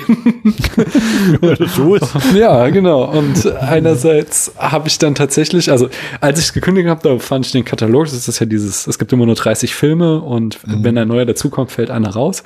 Da fand ich ihn gerade nicht so spannend und deswegen hatte ich da auch kein Problem, schnell wieder zu kündigen. Aber äh, einerseits habe ich dann vergessen, mir diesen Alarm im Kalender zu stellen und andererseits gibt's jetzt aber gerade immer neue Filme, ähm, die, die ich sehr, sehr spannend finde. Zum Beispiel haben sie diverse Ingmar Bergmann-Filme reingenommen, die ich teilweise mhm. gesehen habe, teilweise noch nicht. Und das macht mir sehr viel Spaß, die äh, mir anzuschauen. Aber das andere, was ist, dass ich jetzt ähm, hier Papst mir angucke. Äh, Georg Wilhelm heißt er, oder? Georg Wilhelm Papst, genau. Ja. Hm. Ich bin, die, ich werde noch nicht so richtig warm mit ihm, aber ich kann ich äh, aus dem Stand die freudlose Gasse plus habe ich gehört, gibt es einen Podcast zu auch Aha. irgendwo in den Untiefen des Internets. nee, ich habe jetzt ähm, Büchse der Pandora gesehen. Ja. Und jetzt zuletzt Westfront 1918. Mhm. Und ich finde, also wie gesagt, ich, ich, glaube, es gibt noch mindestens ein oder zwei weitere Filme auf Movie, die ich mir noch anschauen werde, aber im Augenblick bin ich noch kein Fan. Aber es, es, ich sehe den Reiz daran. Mich stört halt, dass er die Einstellung einfach immer unglaublich lange hält. Und ich kann verstehen, wenn er das macht bei so einer Schlacht, um uns das Leiden zu zeigen. Aber warum zeigt er uns irgendwie zehn Minuten dann in dem gleichen Film einen Sketch von zwei Clowns, wo ich denke so, okay, so witzig sind die jetzt nun auch wieder nicht, als dass ich jetzt das ewig anschauen muss. Und naja. Im Krieg präsentieren zwei Clowns einen sehr langen Sketch. Ja, ist so. Ist, also, also naja. Ja. Äh, ich habe, glaube ich, auch nur die freudlose Gasse tatsächlich von ihm gesehen, ohne jetzt nochmal auf seine Filmografie zu schauen. Mhm. Ähm, aber die freudlose Gasse damals, da kommt dann dieser Vergleich, äh, wie, wie, wo Menschen mit Fleisch verglichen werden. Das war schön bebildert. Mhm. Ist das immer noch so bei Mubi, dass es nur 30 Filme gibt? Ich, es gibt noch so einen Backkatalog, aber den ah, gibt ja, genau. es, glaube ich, äh, nur auf dem PC. Und über den ah. PC schaue ich eigentlich nicht. Ich habe die, äh, ich habe die iPad-App und ähm, ja, nee, nee, nee, nee, jetzt, äh, bitte, bevor du jetzt abfällig wirst, die, nein, ich kann nämlich das iPad auf den Fernseher projizieren und dann habe ich halt ein großes Bild und mhm. dann äh, habe ich, äh, da, da sind es jedenfalls immer nur diese 30 Filme. Akzeptierst du ich, das? Ich wollte oder? nicht, ich wollte nicht herablassen. Also ich wäre nicht herablassen geworden. Ich bin immer froh, wenn Leute sich Filme anschauen. Ich mir, mir, mir ruft es oft große Fragezeichen hervor, aber das kommt nachher vielleicht noch bei deinen Entweder-Oder-Fragen, wenn man so auf dem Tablet guckt, auf dem Laptop. Also ich, ich, ich sterbe dabei, wenn ich mir einen Screener äh, für, für die Arbeit auf dem Laptop angucke. Ich werde immer so, es, Nee, da kommt bei mir überhaupt keine Stimmung auf oder so. Aber okay, äh, nee, das, da bin ich tatsächlich anders und zwar auch, weil ich einfach äh, wie, wie alt bist du, Max? Darf ich das mal fragen? Ah, Daniel, wenn diese Folge erscheint. ich bin Jahrgang 88, bin 32. Momentan. Ja, siehst du, bin ich äh, fast ein Jahrzehnt älter, also acht Jahre älter als du. Und mhm. ich habe halt ein Fernseh gucken auf so einem wirklich irgendwie 15 Zentimeter äh, Bildschirmdiagonale Schwarz-Weiß-Fernseher äh, gelernt und lieben gelernt und hatte halt jahrzehntelang nur Videokassetten, die mega verrauscht waren und Zimmerantennen, wo wenn jedem, wo ich dann genau auch Videos aufgenommen habe und wenn jemand am Fernseher vorbei lief, sah man das auf dem Video, weil dann kurz das Bild weg war und das war halt diese Bildqualität, mit der ich aufgewachsen bin, von daher mich kann eigentlich nichts mehr schocken. Ich, das habe ich mir nicht abgewöhnt, dass ich wenn mich ein Film packt, dann packt das auch auf jedem Medium. Aber klar, ich habe hier halt einen verhältnismäßig großen Fernseher stehen. Wenn ich die Option habe, dann schaue ich natürlich auf dem. Ja. ja. also bei mir ist das natürlich noch viel schlimmer, weil ich immer, wenn ich selbst auf meinem Fernseher irgendwas gucke, denke ich so, ja, geiler ja. Film, würde ich jetzt gerne auf der Leinwand sehen.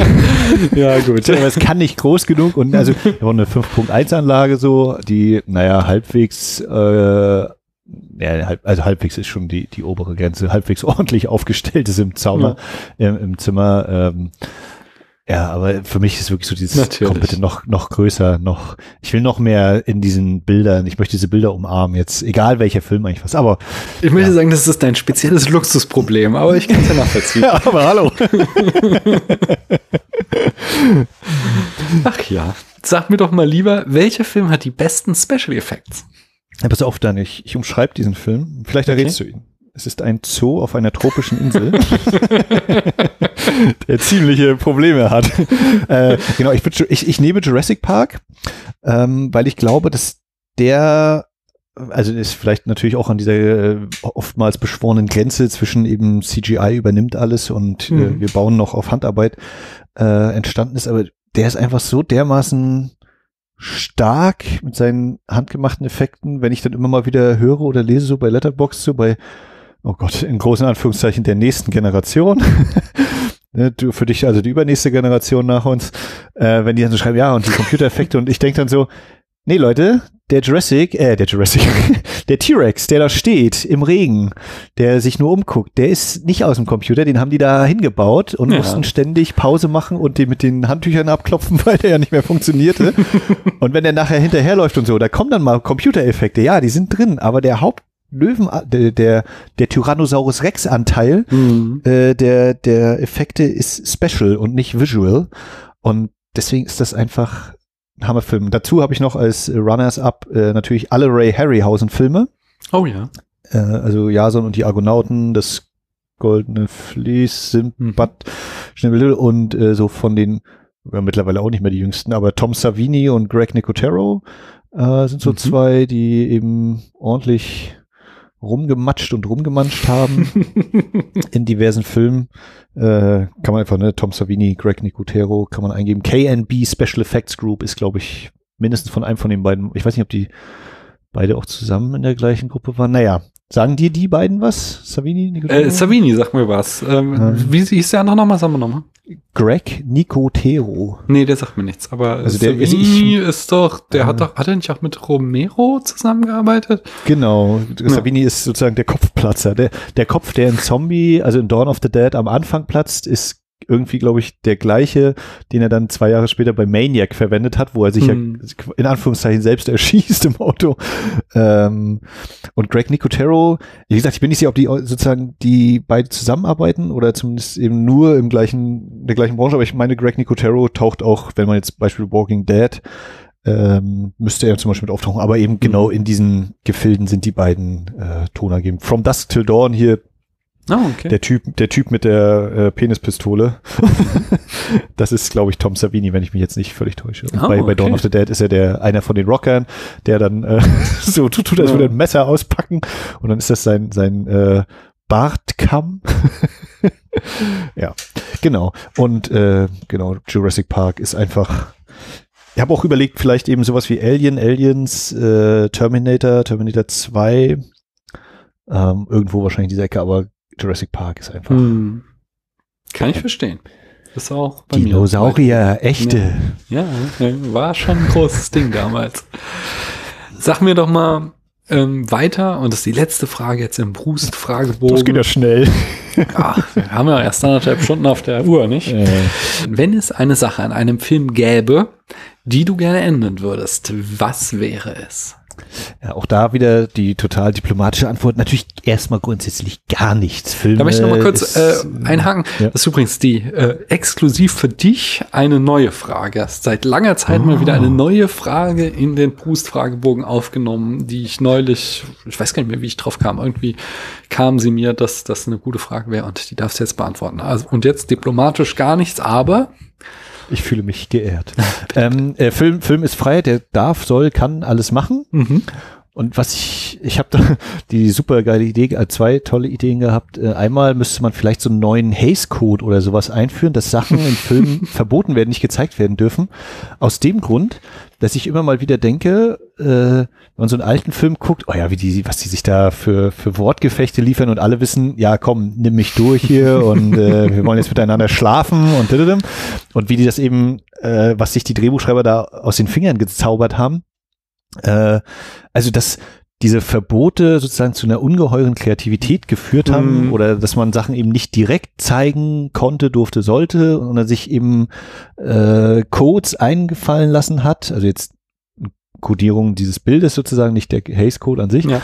Ähm, also ob das vielleicht mal was wäre und als, als Negativbeispiel, ohne dass ich diese Filme eigentlich gesehen habe, aber dass zum Beispiel ja Netflix häufig oder in den letzten Jahren ja bei Netflix immer wieder große Filmemachernamen äh, ihre Filme gemacht haben und von dem, was ich so mitbekommen habe, wie gesagt, ich habe diese Filme in den seltensten Fällen gesehen, ähm, häufig das Echo irgendwie war, ja, der konnte jetzt eben machen, was er wollte, Hm. aber die Filme sind irgendwie alle oder selten mal, dass ein Film wirklich geil war oder über eine breite Masse hinweg abgefeiert wurde. Dass es immer mal wieder gibt, ja, sehr gut oder ha, sehr schlecht, aber dass viele irgendwie so Mittelmaß oder eben noch unter Mittelmaß gesagt haben und dass ich dann so gemerkt habe, ja, also so, so kritisch, wie man das Studiosystem betrachten kann und so, dass sie sagen, ja, wir bräuchten noch ein bisschen mehr Geld, dann können wir das machen, aber dass eben in dieser Limitierung, in dieser Begrenzung eben bei, glaube ich, früher auch, heute natürlich auch noch, aber dass sich da die Leute dann eben noch viel mehr Gedanken machen mussten, äh, als wenn man jetzt zum Beispiel sagt, ja, ist im Kasten, we'll fix it in post Hm. und sich das dann hinterher erst irgendwie zurecht macht, statt eben vorher zu wissen, so und so und so und so und ich mache mir jetzt hier noch Gedanken und das müssen wir noch überlegen. Ähm, dass diese Begrenzung vielleicht. Aber andererseits würde ich auch sagen, naja, warum soll man solche Begrenzungen einführen? Das ist ja auch doof. Die soll man machen dürfen, was sie sollen. Sehr zwiegespalten. Hm. Und Also da, da, Mhm. da möchte ich kurz einhaken. Ich glaube, ähm, also wir haben ja leider viele Länder noch, wo es eine Zensur gibt. Ich glaube, den Wunsch kannst du dir zum Beispiel erfüllen, indem du einfach mal anfängst, oder dir gar nichts unterstellen, wahrscheinlich machst du das schon lange. äh, äh, mit dem iranischen Kino, glaube ich, kann man so manchen Spaß haben, was die sich erlauben, was sie nicht offen sagen dürfen, was sie dann versuchen, ja, einfach in Form von anderen äh, Codes darzustellen. Mir fällt gerade spontan Under the Shadows ein, hieß der, glaube ich, dieser Horrorfilm, wo einfach ganz hart äh, iranische Realität verhandelt Ähm, wurde im äh, Genre gewandt. meinst Ja. du vielleicht A Girl Walks Home Nee, nee, Alone nee, at nee. Night? Der A Girl Nee. Walks Home Alone at Night wurde äh, in Amerika gedreht, zwar von Exil-Iranern, okay. aber äh, ohne ähm, Zensur. Nein, nein, nein. Ich glaube, Under the Shadows the hieß der. Es war so Shadows. ein iranischer Horrorfilm, der aber ganz, ganz, ganz klar einfach auch eine Regimekritik ist, wo, wo du halt diese, also ich verstehe dein Ansinn, dass man äh, quasi, wenn Filmemacher Grenzen aufgezeigt bekommen, dass sie arbeiten müssen, um um diese Grenzen herumzuarbeiten. Äh, deswegen, ich bin skeptisch, ob wir ihnen eine Zensur auferlegen sollten. Ja, Aber äh, und das andere Problem ist, ähm, mir fällt natürlich gerade jetzt auch kein einziger guter äh, Netflix-Film ein, zumindest den sie selbst produziert haben. Ah, nein, obwohl hier, wie ist das? nicht, also I Irishman soll ja durchaus seine Qualität ja, zum nee, Beispiel, fand ich ziemlich lame. Aber äh, ich dachte eher jetzt gerade an Da Five Bloods, haben sie den nicht produziert von äh, Spike Lee? Den fand Spike ich dann ja, doch aber ziemlich auch- gut. Mhm. Auch da Ja. habe ich gemischte Kritiken gehört. Aber Okay, ja, den, ich fand den ziemlich gut, aber ähm, Ja. bei den Filmen, die sie einkaufen, finde ich dann das schon besser. Also zum Beispiel Annihilation fand ich sehr, sehr gut. Äh, Ja, das, das, äh, und da war es, ja, aber da war es ja so, dass sie der Film ja auch keinen Kino-Release bekommen hat und sie den dann quasi Mhm. vor dem Untergang weggekauft haben. Ähm, Naja, also, der, also es war eine meiner, also da habe ich mich dann irgendwann auch richtig doll gefreut gehabt. Ne? Natürlich, Ja. der Trailer lief ja dann auch wieder ständig im Mainstream-Kino. Und äh, ja, kam, ja, die Produzenten sind der Meinung, das ist zu hoch für das Publikum. Im Ausland f- äh, verscherbeln wir den mal besser an Netflix und gehen damit nicht ins Kino, weil der sozusagen flop wird. Naja, am Ende ist Film eben häufig auch ein Geschäft und äh, ich Ja. habe den Film bis heute nicht gesehen. Mittlerweile ist Ah. ja, glaube ich, auch eine Blu-ray raus. Könnte ich mir eigentlich mal zulegen. okay, das heißt, du boykottierst äh, Netflix auch komplett. Nee, nee. Ähm, ich habe zwar kein Abo, aber äh, meine Frau hat ein Abo und ich gucke ab und zu auch mal bei Netflix rein. Äh, Heimlich.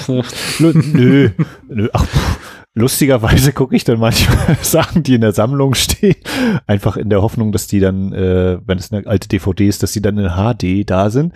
Und bin damit Ja, neulich mal ich, auf ja. die Fresse gefallen mit, mit den Carpenter-Filmen. Oh, okay. Ähm, also die haben, also ich meine, bei Fürsten der Dunkelheit war das die Prince of Darkness. Oh, dass der, habe ich so gedacht, naja, dann werden die ja jetzt hier, gibt ja auch neue Ausgaben davon von Studio Kanal auf UHD und was nicht alles. Aber, also auch hier, man möge mich äh, korrigieren, wenn ich falsch liege. Ich hatte das mit der Nostromo-Verschwörung, die hatten von dem noch so als, als Mhm. Vorgespräch den dabei gehabt. Dann war ich so, und mein so, ja, da ist eben das HD-Master und so. Und dann war ich so, nee, ich glaube nicht. Also bei mir wird, wenn ich Netflix aufrufe, nicht mal HD angezeigt. Also die haben ja normalerweise das Symbol dann da, 4K oder Ja. HD. Also müsste UHD statt 4K stehen, aber wir wollen mal jetzt nicht spitzfindig werden. äh, und da war weder noch. Und äh, ja, da habe ich so gedacht, ja gut, dann hätte ich auch mal eine DVD gucken können, dann wäre das egal gewesen. ähm, ja, sonst, wir haben jetzt neulich mal diesen Veronika geguckt. Das war auch lustig, weil wir den geguckt haben und dann äh, hinterher ist ein spanischer Film von dem Machern von Rack, den ich leider auch noch nicht gesehen habe, aber der auch ziemlich gut sein soll. Auf jeden Fall äh, wurde der anscheinend mit einer Werbekampagne flankiert von wegen, ja, der, der verstörendste und schlimmste Film überhaupt. Nur 10 von 100 Leuten können ihn zu Ende gucken bei Netflix. Alle anderen haben zu viel Angst, so, so ungefähr. Und, ähm, das Ganze, und dann meinte Carly hinterher auch so, ja, ich glaube, sie glaubt, deswegen hatte sie auch von dem, gehört. Und ich habe mir dann die Letterbox-Reviews durchgelesen, so von, von meinen Followern und oder Leuten, denen ich followe. Äh, da stand das dann eben ganz so oft, ja, soll hier der gruseligste Film aller Zeiten sein, kann ich nicht bestätigen. Und ich habe so gedacht, ja krass, aber die Werbekampagne hat funktioniert, weil ihr alle deswegen das Ding geguckt habt.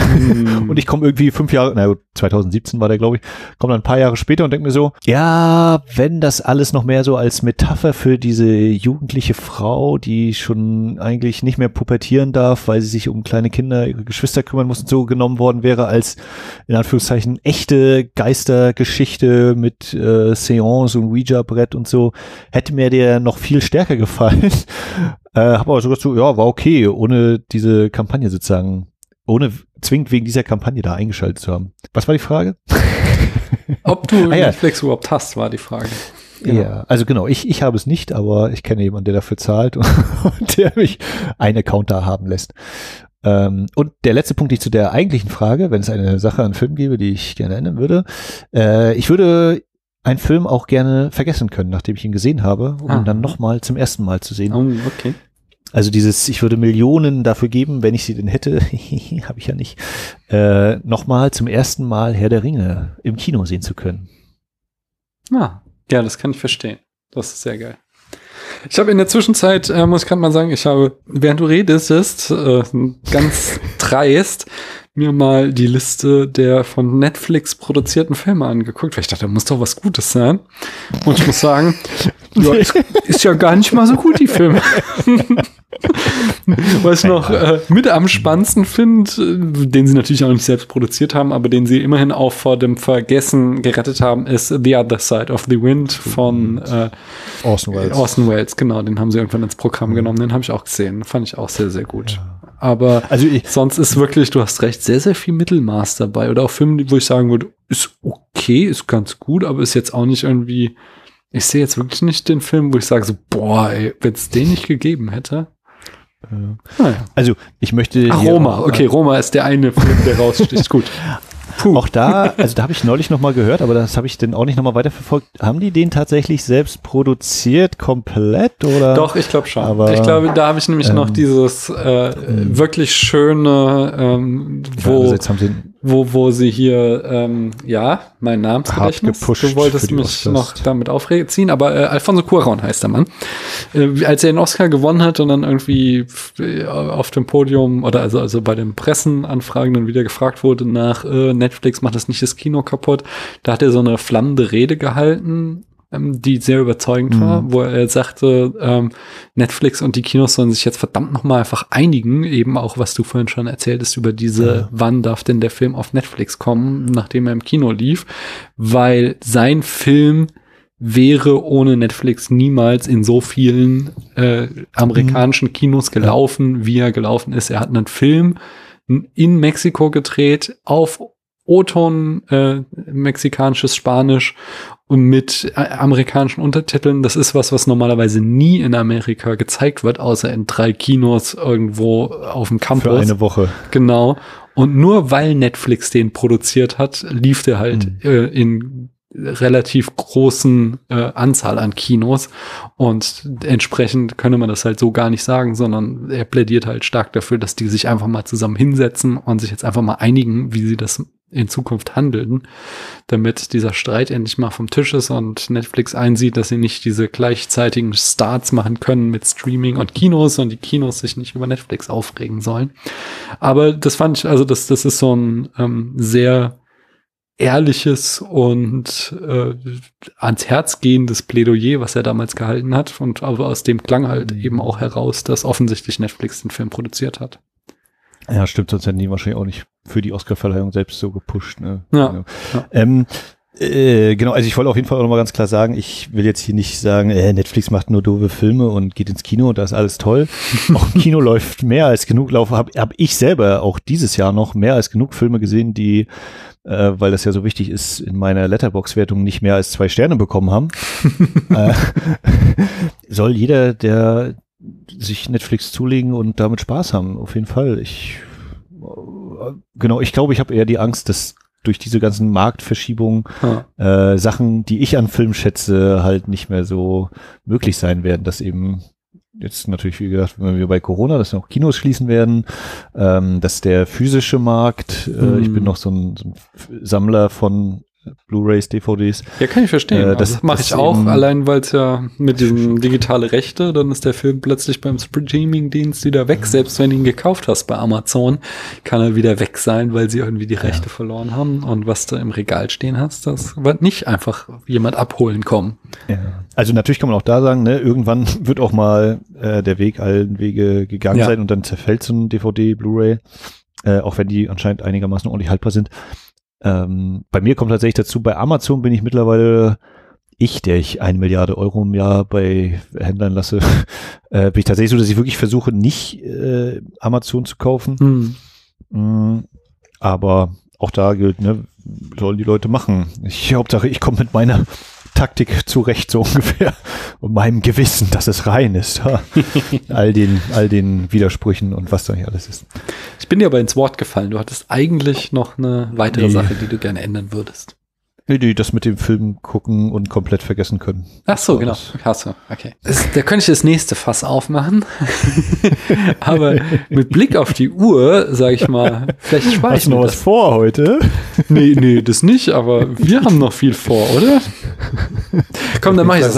Wir haben, äh, weil ich bin eigentlich gar nicht so. Das habe ich, äh, das Thema hatte ich gerade in äh, unserem schönen befreundeten Podcast Brainflix nämlich gehört. Da haben sie über irgendwie die Film Spoiler? Studie, genau, und Spoiler. Und da hat er auch äh, Julius erzählt, so dieses, dieses Gefühl, einen Film das erste Mal sehen zu können. Und äh, ja, es gibt diese Filme, wie zum Beispiel Herr der Ringe oder so, wo, wo ich mich noch an das erste Mal den Film erleben erinnern kann und das war wirklich, wirklich toll. Aber ich bin eben auch jemand, der Filme gerne wieder sieht und auch so sehr viel aus diesem Wiedersehen herauszieht. Und von daher, ich, ich bin eben, ja, ich, ich, ich, stelle das nicht so hoch, diese, dieses allererste Mal einen Film sehen. Jetzt zum Beispiel habe ich dieses Jahr, wo du ihn zum ersten Mal gesehen hast, habe ich Casablanca wieder gesehen. Hm. Und dann sind es halt ganz andere Sachen, auf die ich achte. Ich weiß, das habe ich nämlich, ich habe ihn meiner Tochter gezeigt und dann habe ich ihnen geze ihr gezeigt, so dieses erste Gespräch zwischen Humphrey Bogart und Ingrid Bergmann. Und da sitzen dann noch so zwei Leute, andere Leute am Tisch und das ist so unglaublich gut inszeniert, wie die Kamera die ganze Zeit klar macht, dass eigentlich nichts anderes zählt als diese beiden und die anderen im Hintergrund versuchen sich immer wieder ins Gespräch reinzudrängen, nur damit die Kamera sie wieder so zur Seite schubst und wieder zeigt so, nein, hier Leute, hier spielt die Musik zwischen diesen beiden und das sind halt Sachen, die du, wie man bei uns im Studium, äh, da habe ich den schönen Ausdruck gelernt, beim ersten Mal tappst du in die Handlungsfalle und bist halt so gefesselt von der Handlung und da fällt dir sowas nicht auf. Und wenn du halt aber mehrfach solche Filme guckst, dann fallen dir solche Details auf, wie, oh Gott, wie geil wird hier mit der Kamera gearbeitet. Und deswegen schaue ich halt Filme auch sehr, sehr gern mehrmals. Und deswegen, das, das habe ich dann als guter Vater natürlich angehalten und meiner Tochter Szene für Szene, Bild für Bild gezeigt, wie hier die Flipchart noch aufgebaut hier. natürlich das Whiteboard war. nein, nein, vielmehr war es, dass ich ihr ja auch sehr viel Hintergrund über den Ersten Weltkrieg und so geben musste und auch ständig anhielt. Und dann sagte ich, fragte ich auch irgendwann, ob ich sie nerve, aber sie versicherte mir, es wäre sehr spannend, von daher. dann sagte ich im Erste, Ja. Zweite Weltkrieg natürlich. Ja, ich muss gerade wieder an die Szene denken mit dem Glücksspiel hier, wo dann Claude Rains das so geil spielt. So, was? Glücksspiel hier? Alles raus, ich lasse das Lokal stehen. Hier, Sir, ihr Gewinne. Dankeschön. Ah, da, da, da. Einfach wie er das so wirklich, zack. Das ist ein ganz toller Film. Ich mag den sehr, sehr, sehr, sehr gern. Aber noch kurz, wenn, wenn du sagst hier mit Handlung und so, äh, oder äh, weil wir jetzt bei dieser Brainflix-Folge zum Thema Spoiler sind, ähm, und das ja immer wieder mal auftaucht, ja, nicht spoilern und da, da, da, und äh, wenn ich sage, XY trägt eine rote Mhm. Jacke, dann werde ich schon erschlagen und so. Also ich bin da sehr entspannt, glaube ich. Mhm. Mein, mein vielleicht einschneidendstes Erlebnis war, und das habe ich glaube ich auch schon ein paar Mal bei Twitter geschrieben, als ich die zum ersten Mal eine Sight and Sound äh, gelesen habe. Okay. Ähm, ich weiß nicht, ob du das mal getan hast. Nee, habe ich noch nicht. Äh, Dann spoilere ich dich jetzt dann. Ja. Äh, die haben natürlich auch eine große Review-Filmbesprechungsteil in ihren Heften. Und das geht damit los, dass halt einmal die äh, Daten hier, wann, wo, Regie, Mhm. Darsteller aufgelistet und dann kommt die, der Inhalt. Was ich weiß, da kommt der Inhalt des Films. Punkt. Sitzt man da und denkt, aha, was soll denn in dem Film noch passieren? und ja, wohl ist nichts. Das ist der Film, der da gerade steht. Sehr schön. Und äh, das war dann mein, mein, mein, glaube ich, endgültiger Moment, wo ich dachte, ja, es ist auch, also es ist nicht völlig egal. Es gibt schon so ein Argument dafür, dass man auch überrascht werden möchte oder so und dass dann manche Überraschung wahrscheinlich weg ist. Aber im Endeffekt, also gerade wenn man sich mit einem Film kritisch auseinandersetzen will, dann ist das auch wichtig oder dann muss man eben auch Stellen beschreiben, Mhm. die äh, weit fortgeschritten sind in der Handlung und so. Auf jeden Und Fall. ähm, ja, klar, wenn man sieben vorher irgendwie schon weiß und äh, ich meine, wer kann heute noch Planet der Affen gucken, ohne das Ende zu kennen oder auch Soylent Green? äh, oder Sixth Sense. I am natürlich your muss das- father. Genau, das war ja diese, dieser Film. Äh, und äh, ne, dass man wahrscheinlich das nicht mehr rekonstruieren kann, das war eben damals so, oder ne, die, die erste, die, die es frisch erlebt haben damals, für die war es so. Mhm. Und für uns, ne, du, du bist ja derjenige, äh, wir werden rückwärts in die Popkultur hineingeboren. Ja, ja, ja. Ähm, dass ich dann immer gesagt habe, ja, ich gucke auch einen Film mittlerweile lieber, um zu gucken, wie ist der gemacht. Es wurde eh schon, alle, alle Sachen, die man erzählen konnte, sind erzählt worden. Es geht nur, für mich nur noch um das Wie. Ja, Mhm. es, du kannst, also natürlich ist das so ein bisschen äh, überspitzt und so, aber du kannst ja wirklich das meiste, kannst du irgendwie eindampfen auf er will sie, sie möchte sie, ähm, der, der Mensch möchte die Weltherrschaft und so. Und das ist alles schon seit x Jahrzehnten wird das erzählt. Das, das ist nicht neu. Neu Mhm. ist, wie es eben erzählt wird. Und das ist Ja. eben, deswegen bin ich da vielleicht, also vielleicht bin ich deswegen da ein bisschen entspannter, weil ich jetzt auch nicht rumlaufe und sage, ja, hier, da passiert das und das und das und das und das und das und das. Das so jetzt auch nicht. Oder gerade aus dem Kino kommen und die nächsten stehen an für den Film. Ja, haha, er ist der Vater. Wer hätte das gedacht? Das muss jetzt auch nicht sein. Das war jetzt Ja, die ne? Simpsons-Szene, oder? Ja, ja. ähm, aber genau, grundsätzlich bin ich da relativ entspannt und denke manchmal so, ja, also ich weiß, dass ich Tenet zum Beispiel gesehen habe und dann auch dachte, oder dass er das so inszeniert hat, als wäre das jetzt so eine riesen Überraschung, was jetzt als nächstes passiert. Und ich dachte so, ja, aber ist ja eigentlich relativ klar, was passieren wird so, wie das so hin, oder in Grundzügen klar, die konkrete Ausformung noch nicht, aber es ist jetzt wenig Überraschung so drin. Und dann denke Ja, ich, aber der sollte das ja auch Filme nicht für überraschend dich sein? und mich, sondern für Leute, die Äh. es eben noch nicht so tief drin stecken. Nicht? Aber das, das, da bin ich mir halt auch nicht so sicher. Also ich, ich habe mich dann immer ernsthaft gefragt, so sollte das jetzt überraschend sein, Hm. wenn jetzt hier dem oder die, der oder diejenige die Maske abgezogen bekommt und wer Ja. dann da drunter steckt oder genau, habe ich vielleicht einen Film zu viel gesehen, um zu wissen, naja, wer soll das schon groß sein? Ähm, ja, Na, ja. tja, ja. Ähm, ich habe auch noch mal äh, da äh, zu der Spoiler-Geschichte. Äh, ich habe einen Kommentar auch noch bei den Prankflix nämlich geschrieben und da habe ich genau diese Unterscheidung gemacht, dass ähm, wenn, wenn es im Rahmen einer Besprechung eines Films passiert, dann stören mich Spoiler überhaupt nicht. Ich höre mir auch meine Lieblingspodcasts zu Filmen an, die ich noch nicht gesehen habe. Was mich so ein bisschen stört, sind Spoiler um des Spoilers willen. Wenn zum Mhm. Beispiel, äh, also Erlebnis war, da war ich Teenager, da haben wir bei einem Freund Dämon mit Denzel Washington geguckt und ein anderer Freund kam rein und sagte, oh, kenne ich schon, die Katze. So, und dann guckst du den Film und weißt erst nicht gar nicht, was er meint, so, und dann schaust du das Ende und, und dann hat er dir halt den Twist verraten und das war halt nur, um dich zu ärgern, um dir den Film kaputt Mhm, zu machen. Genau.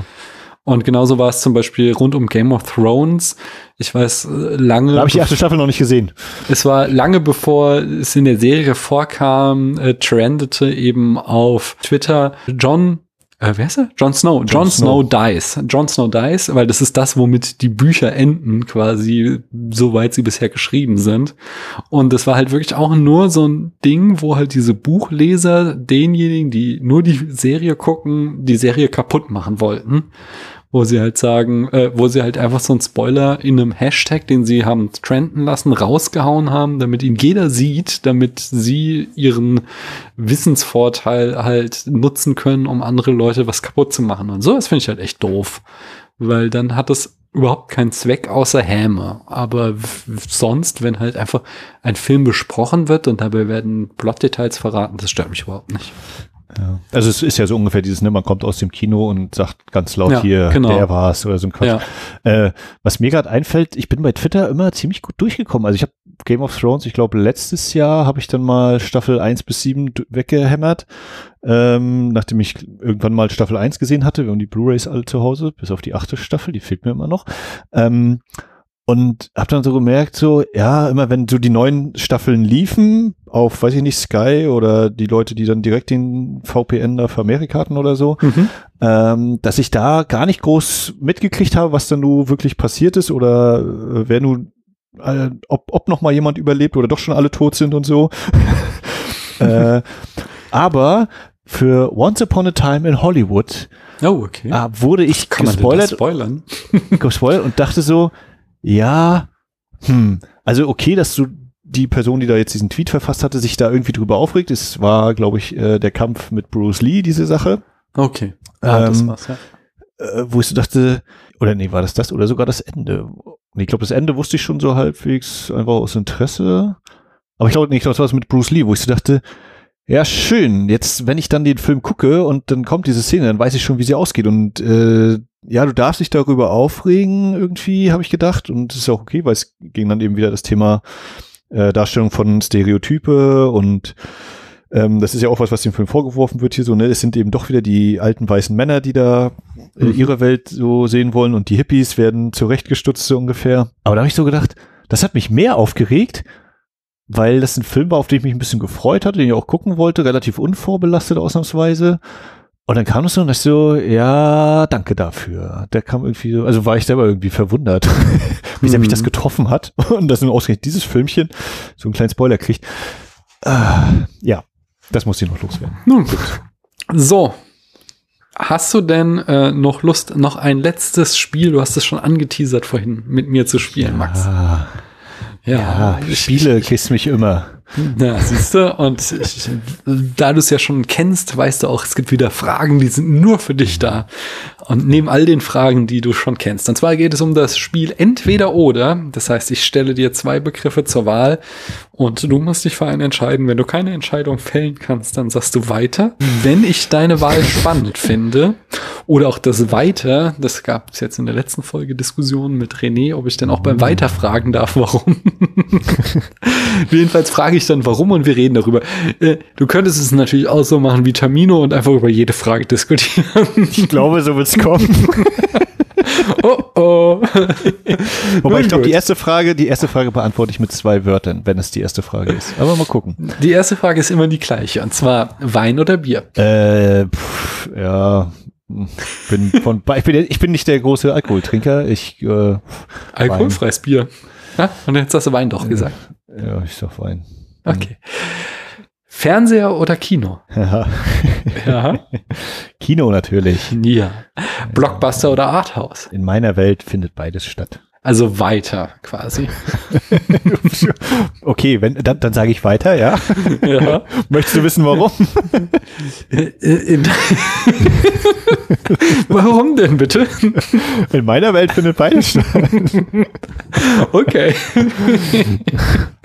Tom Cruise oder Tom Hanks? Ich glaube, ich habe zuletzt mehr Filme von Tom Cruise gesehen. Ich, ich sage Tom Cruise. 80er Tom Cruise oder 2000er Tom Cruise? 80er Tom Cruise. Einfach, sobald 80er auftaucht, ist es 80er. ah, okay, bist du, bist du so ein äh, Hooray the 80s Fan? Wahrscheinlich ja.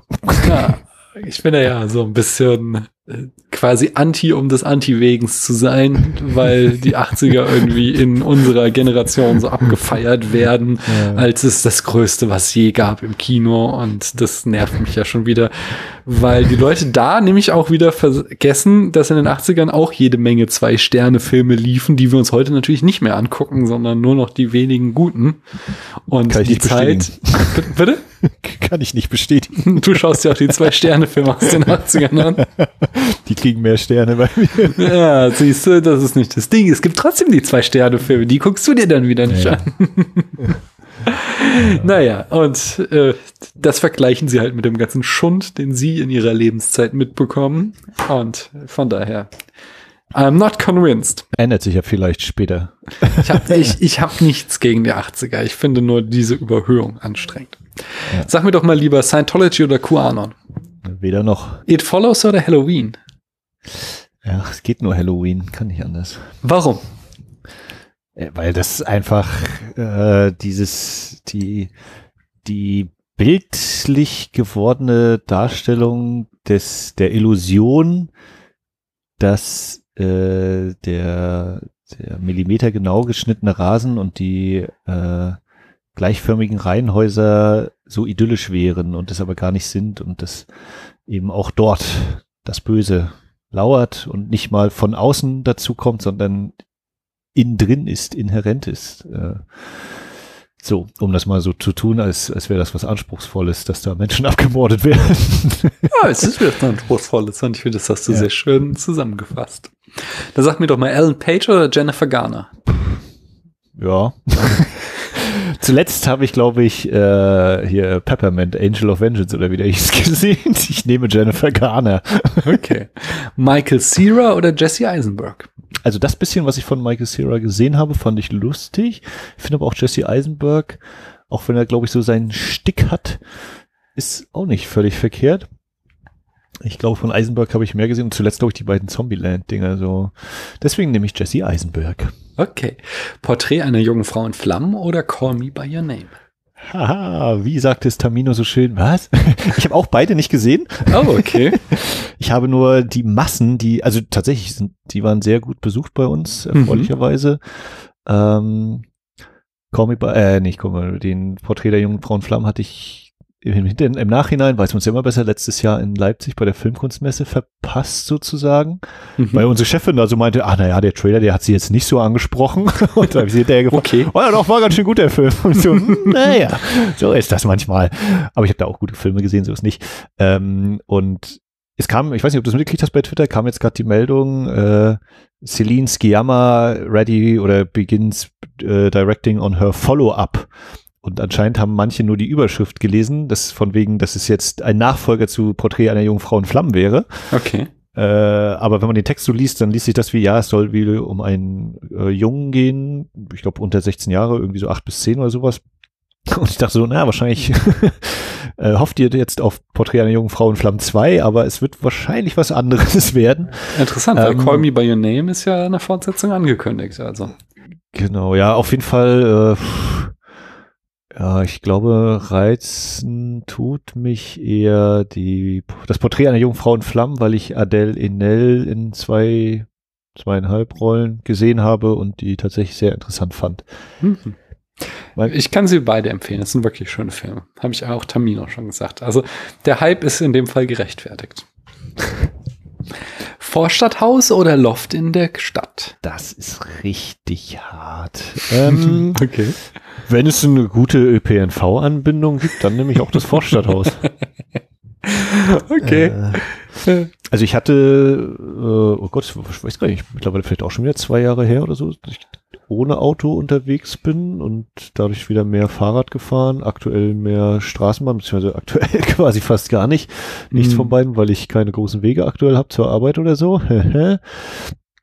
ähm, aber auch gemerkt so, ja, das kann ich, wenn ich zur Arbeit fahre in der Straßenbahn, kann ich auch mal wieder Bücher lesen. Das habe ich auch lange vernachlässigt Ja. und so. Ähm, andererseits ähm, bin ich ja Michael Mann-Fan und äh, wie der Städte und Lichter und Abteilungen, innere Widersprüche und so, von wegen, ja, und es wäre eigentlich viel besser, wenn wir uns so ein bisschen mehr mal um die Natur kümmern würden und die nicht so komplett beschädigen. Aber scheiße sehen Städte bei Nacht geil aus, meine Fresse. und, und nachts mit dem Soundtrack von Thief oder Heat oder allen anderen Filmen, die Michael Mann so gemacht hat, mit dem Auto durch die Stadt zu fahren, ist einfach ein schönes Gefühl. Sehr schön. Das heißt, du bleibst beim Loft am Ende. Nee, nee, ich nehme schon das Vorstadthaus, Ja. wenn halt äh, Okay. der Bus fährt. Okay, okay. Trotz der, des, Plädo, des glühenden Plädoyers für die Stadt Ja, ja. wird dann doch das Ich kann ja dann, genau. dann kann ich von da aus, kann ich nämlich auf die Stadt gucken. Und wenn ich Hm. in der Stadt bin, dann habe ich halt die ein, zwei Straßen, aber so habe ich dann die ganze Silhouette. Okay, verstehe. Dann sag mal, Tenet oder nicht? Ja, Janet, warum nicht? 80er Michael Mann oder 2000er Michael Mann? 80er ist in der Frage, deswegen ist die Antwort 80er, Michael Mann. Sehr schön. Ali oder der letzte Mohikaner? Ja, das ist schwer. Es gibt bei Ali so einen Moment, ich weiß nicht, also ich war ja mal sportlich aktiv, Ja. äh, hab's im Handball mal bis zum Vizemeister, deutschen Vizemeister in der B-Jugend geschafft mit unserem Team, ole ole. Oha, oha. Und und ähm, man mag ja nun von Massenaufläufen und blinder Ergebenheit oder Fanatismus halten, was man will. Aber es ist schon ein geiles Gefühl, wenn du irgendwie mal äh, vor 2000 Menschen spielst, ob die dich nur kennen oder nicht, ist völlig Banane. Und äh, sowohl, wenn man dann ein Erfolgserlebnis hat, auch als auch, wenn du quasi kennt man so aus manchen Beschreibungen, wenn man irgendwie auswärts spielt und alle sind gegen dich Mhm. und dann klatscht man die da weg oder was äh, in welcher Sportart auch immer, das ist schon ein geiles Gefühl. Da möchte ich einen erleben, der so kalt ist und sich da völlig von freisprechen könnte.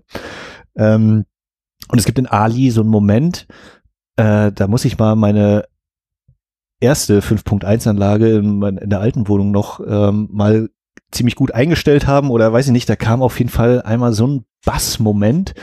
Äh, ich glaube, es ist einmal das Finale auch. Da geht er ins Stadion und die Kamera, wie so oft, ist so quasi auf seiner Schulter. Und es ist erst so ruhig, weil diesen Gang lang geht und du hörst schon dieses Trommeln und bum, bum, bum, bum, bum, bum, bum, bum. Und dann kommt er in dieses Stadion. Das ist ja quasi nachgestellt, der Kampf äh, hier. Nee, nicht Thriller in Manila der andere halt. Ich bin auch nicht so der super Box. Du kennst dich ja mit Tennis aus, habe ich jetzt erfahren gerade.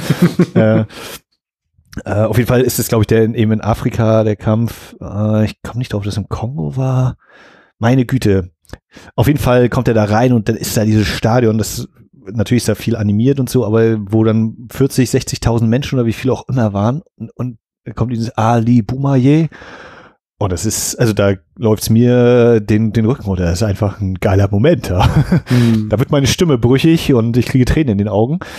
Andererseits hat äh, der letzte Mohikaner ein dermaßen gigantisch komponiertes Musikstück von, ich meine, Trevor Howard, Trevor Jones, Trevor Jones.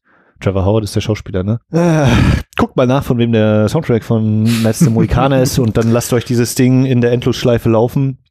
Das ist einfach so betörend und dann kommen dann Naturaufnahmen dazu. Ich glaube, den letzten Mohikaner habe ich ein bisschen höher bewertet, deswegen gehe ich auf Last of the Mohicans. Auch wenn man, wenn das Wild zu Beginn durch den Wald läuft, man den Typen, den, den Jäger oder den, den Wild, den Jäger äh, mit im Bild sehen kann. oh, okay. Da sprechen wir in der nächsten Folge nochmal kurz drüber, wenn wir sonst der Filmografie widmen, weil da habe ich auch mal eine Geschichte zu der letzten Mohikaner. Mhm. Aber bis dahin frage ich nochmal Collateral oder Miami Vice? Äh, beide extrem hohes Niveau. Collateral ist jetzt tatsächlich mal wieder ein bisschen länger her, dass ich den gesehen habe. Deswegen ist Miami Vice frischer und, und deutlich netter. Meinst du eigentlich Miami Vice den Film oder meinst du Miami Vice die Serie? Das sagt die Frage nicht. Das musst du dir selbst überlegen. Okay, also wenn es um die Serie geht, dann äh, nenne ich die Serie die ich auch aktuell wieder gucke. Ich habe gerade jetzt, wo wir hier sprechen zum Aufnahmezeitpunkt, die erste Staffel fertig geguckt gehabt. Die ist nämlich dieses Jahr im Oktober bei Koch Media die wie heißt die? Collectors Complete, nee, Complete Ultimate Collection heißt die, glaube ich, erschienen. Äh, alle fünf Staffeln auf Blu-ray und äh, da kann ich endlich mal wieder drin schwelgen, zumal meine US-Box äh, aus äh, Regionalcode-Gründen kann ich mittlerweile nicht mehr abspielen, weil mein codefreier Player vor Jahren schon sich verabschiedet hat. Und dementsprechend ist das gerade ein, ein sehr erfreuliches Wiedersehen nach knapp über zehn Jahren oder so. Ähm, und wenn es um die Filme geht, ja, die sind beide auf einem hohen Niveau. Ich glaube, bei Miami Vice war Man, was die Digitalgeschichte angeht, dieses digitale Film nochmal eine Stufe weiter. Äh, andererseits, äh, ja genau, der, ich fand ja auch den 80er Tom Cruise besser als den 2000er Tom Cruise, deswegen kann ich völlig äh, unbelastet sagen Miami Vice. Okay. Ich, ja. Al Pacino oder Robert De Niro? Du machst aber einem auch nicht lang heute hier. ich glaube, ich, ja, nee, ich nehme Robert De Niro. Sehr gut. Schottland oder England? Angesichts der aktuellen Brexit-Gebrabbel bin ich, glaube ich, eher auf Seite der Schotten. Andererseits ist London auch schon ein ganz schön geiles Pflaster. Ah, ja, hm. äh, ich nehme Schottland, da nicht explizit nach London gefragt wurde. Nun gut, ähm, dann IMDB oder Letterboxd? Äh, Letterboxd zum Filmtagebuch führen und so zum Luschern was andere so machen als Informationsquelle über wer hat produziert, wann kommt's, wer war alles dabei. Vor allem für allumfassende Informationen nutze ich die IMDb. Deswegen gewinnt bei aller Freude darüber, dass es ein Portal wie Letterbox gibt. Ganz klar und deutlich die IMDb. Und wie sieht's aus mit Moviepilot oder Letterboxd? Ja, bei Moviepilot war ich auch mal eine Zeit aktiv, aber mittlerweile nutze ich das nur noch, um da Filme zu bewerten. Mehr mache ich da nicht. Ich, da gewinnt dann wiederum Letterboxd. OFDB oder Letterboxd? OFDB. Kamera oder Schnitt? äh, Trickfrage. Auch da natürlich. Äh, eines kann es ohne das andere nicht geben. Äh, die Dualität dieser beiden. Also weiter? Ähm, naja, soweit, ich habe jetzt noch nicht hier, hier abgeschlossen. ich würde wahrscheinlich, weil ich äh, so gerne Bilder abfeiere, sage ich einfach Kamera. Okay. Male Gaze oder gar kein Film? Ja, dann bleibt ja nur Male Gaze. Hm. Eine Welt ohne Film, ja, nee, dann, dann wären wir jetzt nicht hier, Daniel. Okay. Netflix oder Amazon Prime? Ja, wenn dann Netflix, da meine Vorbehalte gegen Amazon mittlerweile noch größer sind als die gegen Netflix. Hm. Juno oder Whiplash? Ja, auch beide nicht gesehen. Äh, deswegen hole ich noch kurz aus und sage, bei Amazon Prime kommt vor allem dazu, dass man häufig äh, anscheinend nur die Filme in der Synchro sehen kann, wenn man sich die da ausleiht oder kauft. Äh, was ich auch ziemlich ernüchternd finde Das ist sehr mittlerweile im Jahr merkwürdig, 2020. Ähm, natürlich rechte Sachen und die werden schon gucken, dass sie ihr Geld machen. Ähm, und ich glaube, ich habe mehr Interesse an Juno als an Whiplash, weil ich bei Whip, also Interesse habe ich schon auch an Whiplash, weil ich da öfter mal gehört habe von wegen so faschistoide Methoden und bla bla bla äh, und äh, Auszubildende quälen und bla bla bla, aber Juno Juno klang auch ganz nett. Da bin ich auch gespannt, wie die nächste Frage dann beantwortet wird. J.K. Simmons in Juno oder in Whiplash? Ja, hier als, äh, als Du darfst auch weiter sagen, gell? äh, nee, hier als, als Daily Bugle-Chef natürlich. Ähm, Ah, ja, ja, aber steht Nee, nicht zur äh, Wahl. Ja, also bei, bei, bei Whiplash habe ich zumindest so fünf, sechs Mal die Eröffnungsszene gesehen, weil man ja als guter Filmvorführer ähm, so lange im Saal bleibt, dass man den Ton ordentlich einpegelt und dann kriegt man eben mindestens die ersten Dialogzeilen mit. Ja, da hat er schon ordentlich gespielt. Dann nehme ich mal Whiplash Simmons. Filmthemenmonat oder nicht? Ist schon eine spaßige Sache. Muss nicht. Ich merke das jedes Jahr beim Horror-Oktober, wenn dann so kommt, ja, 13 Filme. Ja, ist ein bisschen viel für mich. ähm, Du musst Aber jetzt ja nicht die komplette erschaffen, das ist ja schon klar. ja, ja. Aber wenn ich sowas mache, dann will ich ja natürlich auch schaffen. Wäre ich zum Spaß hier. ähm, also der Soultember hat mir dieses Jahr zum Beispiel sehr viel Freude gemacht. Mhm. Habe ja viele Sachen entdeckt. Ähm, äh, auf den Dezember, der jetzt quasi Ja. wahrscheinlich, wenn diese Folge rauskommt, fast um ist, theoretisch, äh, ist reizvoll. Ich finde es als grundsätzliche Idee nicht verkehrt, um zu sagen, hier tauchen wir mal ein, tauchen wir mal ab, entdecken, als, als Entdeckungsreise. Mhm. Und so verstehe ich eigentlich auch einen großen Teil meiner, äh, meines Filmeguckens, das Entdecken. Ähm, Mhm. Weil ich, ne, ich habe gesagt, ich bin Sammler und ähm, viele Sachen, die ich kaufe, kaufe ich blind. Heißt, ich habe diese Filme vorher nicht gesehen. Ich vielleicht irgendwelche Eindrücke gelesen oder sowas, aber ich habe diese Filme nie gesehen. Und wenn man dann da je nach Edition von, weiß ich nicht, fünf bis 50 Euro im Ausnahmefall ausgibt, ähm, äh, dann hofft man natürlich auch, dass man jetzt nicht völlig daneben gegriffen hat. Ähm, genau, und aber eben, es sollte wirklich eine Sache sein, die Spaß macht, so ein Themenmonat und nicht eben, wie ich das bei mir selber manchmal gemerkt habe, dass jemand irgendwann Druck gesetzt hat und, oh ja, wie soll ich denn jetzt 13 Filme gucken? Mhm. Äh, das schaffe ich jetzt nicht und dass man dann denkt, oh, es wird Arbeit. Und sobald ich auch, auch solche Sachen wie äh, Liste abarbeiten, äh, ich muss mal meine Filmhausaufgaben machen und so, da versuche ich persönlich mich so ein bisschen rauszunehmen oder das zumindest nicht zu sagen, sondern eben, ich möchte Filme entdecken, Mhm. heute schaue ich mal diesen Film und nicht zu sagen, ich muss eine Lücke schließen und solche Sachen, weil ich dann immer denke, das klingt wie Arbeit, das, da hat man dann noch gar Mhm. keinen, keinen Spaß, nicht im Sinne von haha lustig, sondern eben, äh, man wird auf welche Weise auch immer von dem Film unterhalten. Sondern ich gucke den jetzt, um sagen zu können, ich habe den jetzt gesehen und äh, kann jetzt entweder total versnoppt sagen, ja, das war früher vielleicht toll, aber heute nicht mehr oder äh, ich wusste ja, dass diese Comic-Verfilmungen alle doof sind. Sondern, nö, dass man die eben entdeckt und, und Spaß daran hat. Also wenn hier dann Leute auch immer mal bei Twitter schreiben so, ja, den habe ich noch nie gesehen. Und ich so, ja, ist doch geil, äh, dann hast du den besten Film aller Zeiten zum Beispiel noch vor dir und kannst Mm. ihn zum ersten Mal erleben. Oder Casablanca habe ich dieses Jahr zum ersten Mal gesehen. Ich habe Citizen Kane noch nicht gesehen. Ähm, so, und dann, ne, dass die Leute immer sagen, oh ja, ist mir fast peinlich. Und ich so, nee, warum soll das peinlich sein? Die Situation hat sich noch nicht ergeben. Äh, viele streamen und bei manchen Streaming-Anbietern sind Filme überhaupt nicht da, dass die Verfügbarkeit wäre oder sonst was. Also das ist doch alles völlig äh, locker. Ja. Äh, Themenmonat ist meine Antwort. Okay. Zur äh, Vollständigkeit halber nochmal, äh, zur Zeitpunkt der Aufnahme sind wir noch im November. Ich habe es vorhin schon mal erwähnt. Und es ist ja quasi. Ach nee, die Folge kommt viel später raus. Brauchen wir jetzt nicht drüber reden. Anyway, Film oder Serie? Film. Podcast oder Film? Film. Buch oder Film? Äh, würde ich sagen. Bitte? Auch da äh, knapp, aber Film. Okay. 80er Ghostbusters oder 2010er Ghostbusters? Ich habe den neuen Ghostbusters-Film noch nicht gesehen. Ich hätte, den hätte ich zum Beispiel geguckt, wenn er denn tatsächlich bei Netflix gewesen wäre, wie mhm. es bei Moviepilot mal angekündigt war. dann verlässt man sich einmal darauf, dass sie sie ordentlich äh, recherchieren und dann das. Ähm, nee, genau, ich noch bisher noch nicht gesehen, deswegen, also allein deswegen sage ich schon 80er Ghostbusters. Äh, bin aber auch äh, also ich habe da jetzt keine Vorbehalte von wegen, oh, da spielen ja Frauen mit und äh, was haben die da drumherum, was die eine gesagt hat, das geht ja gar nicht und damit schießt sie was hinaus, bla bla bla bla bla. Ähm, also wenn, das ist einer, den würde ich mir jetzt tatsächlich nicht kaufen physisch, aber mhm. das ist einer, den würde ich mir dann mal angucken. Der reizt mich jetzt nicht so ultramäßig, ich bin jetzt auch nicht so der super mega Ghostbusters Typi. Auch da bin ich froh, dass ich den mal im Kino gesehen habe. Ähm, aber genau, den würde ich mir auf jeden Fall auch mal angucken. Punkt. Ja.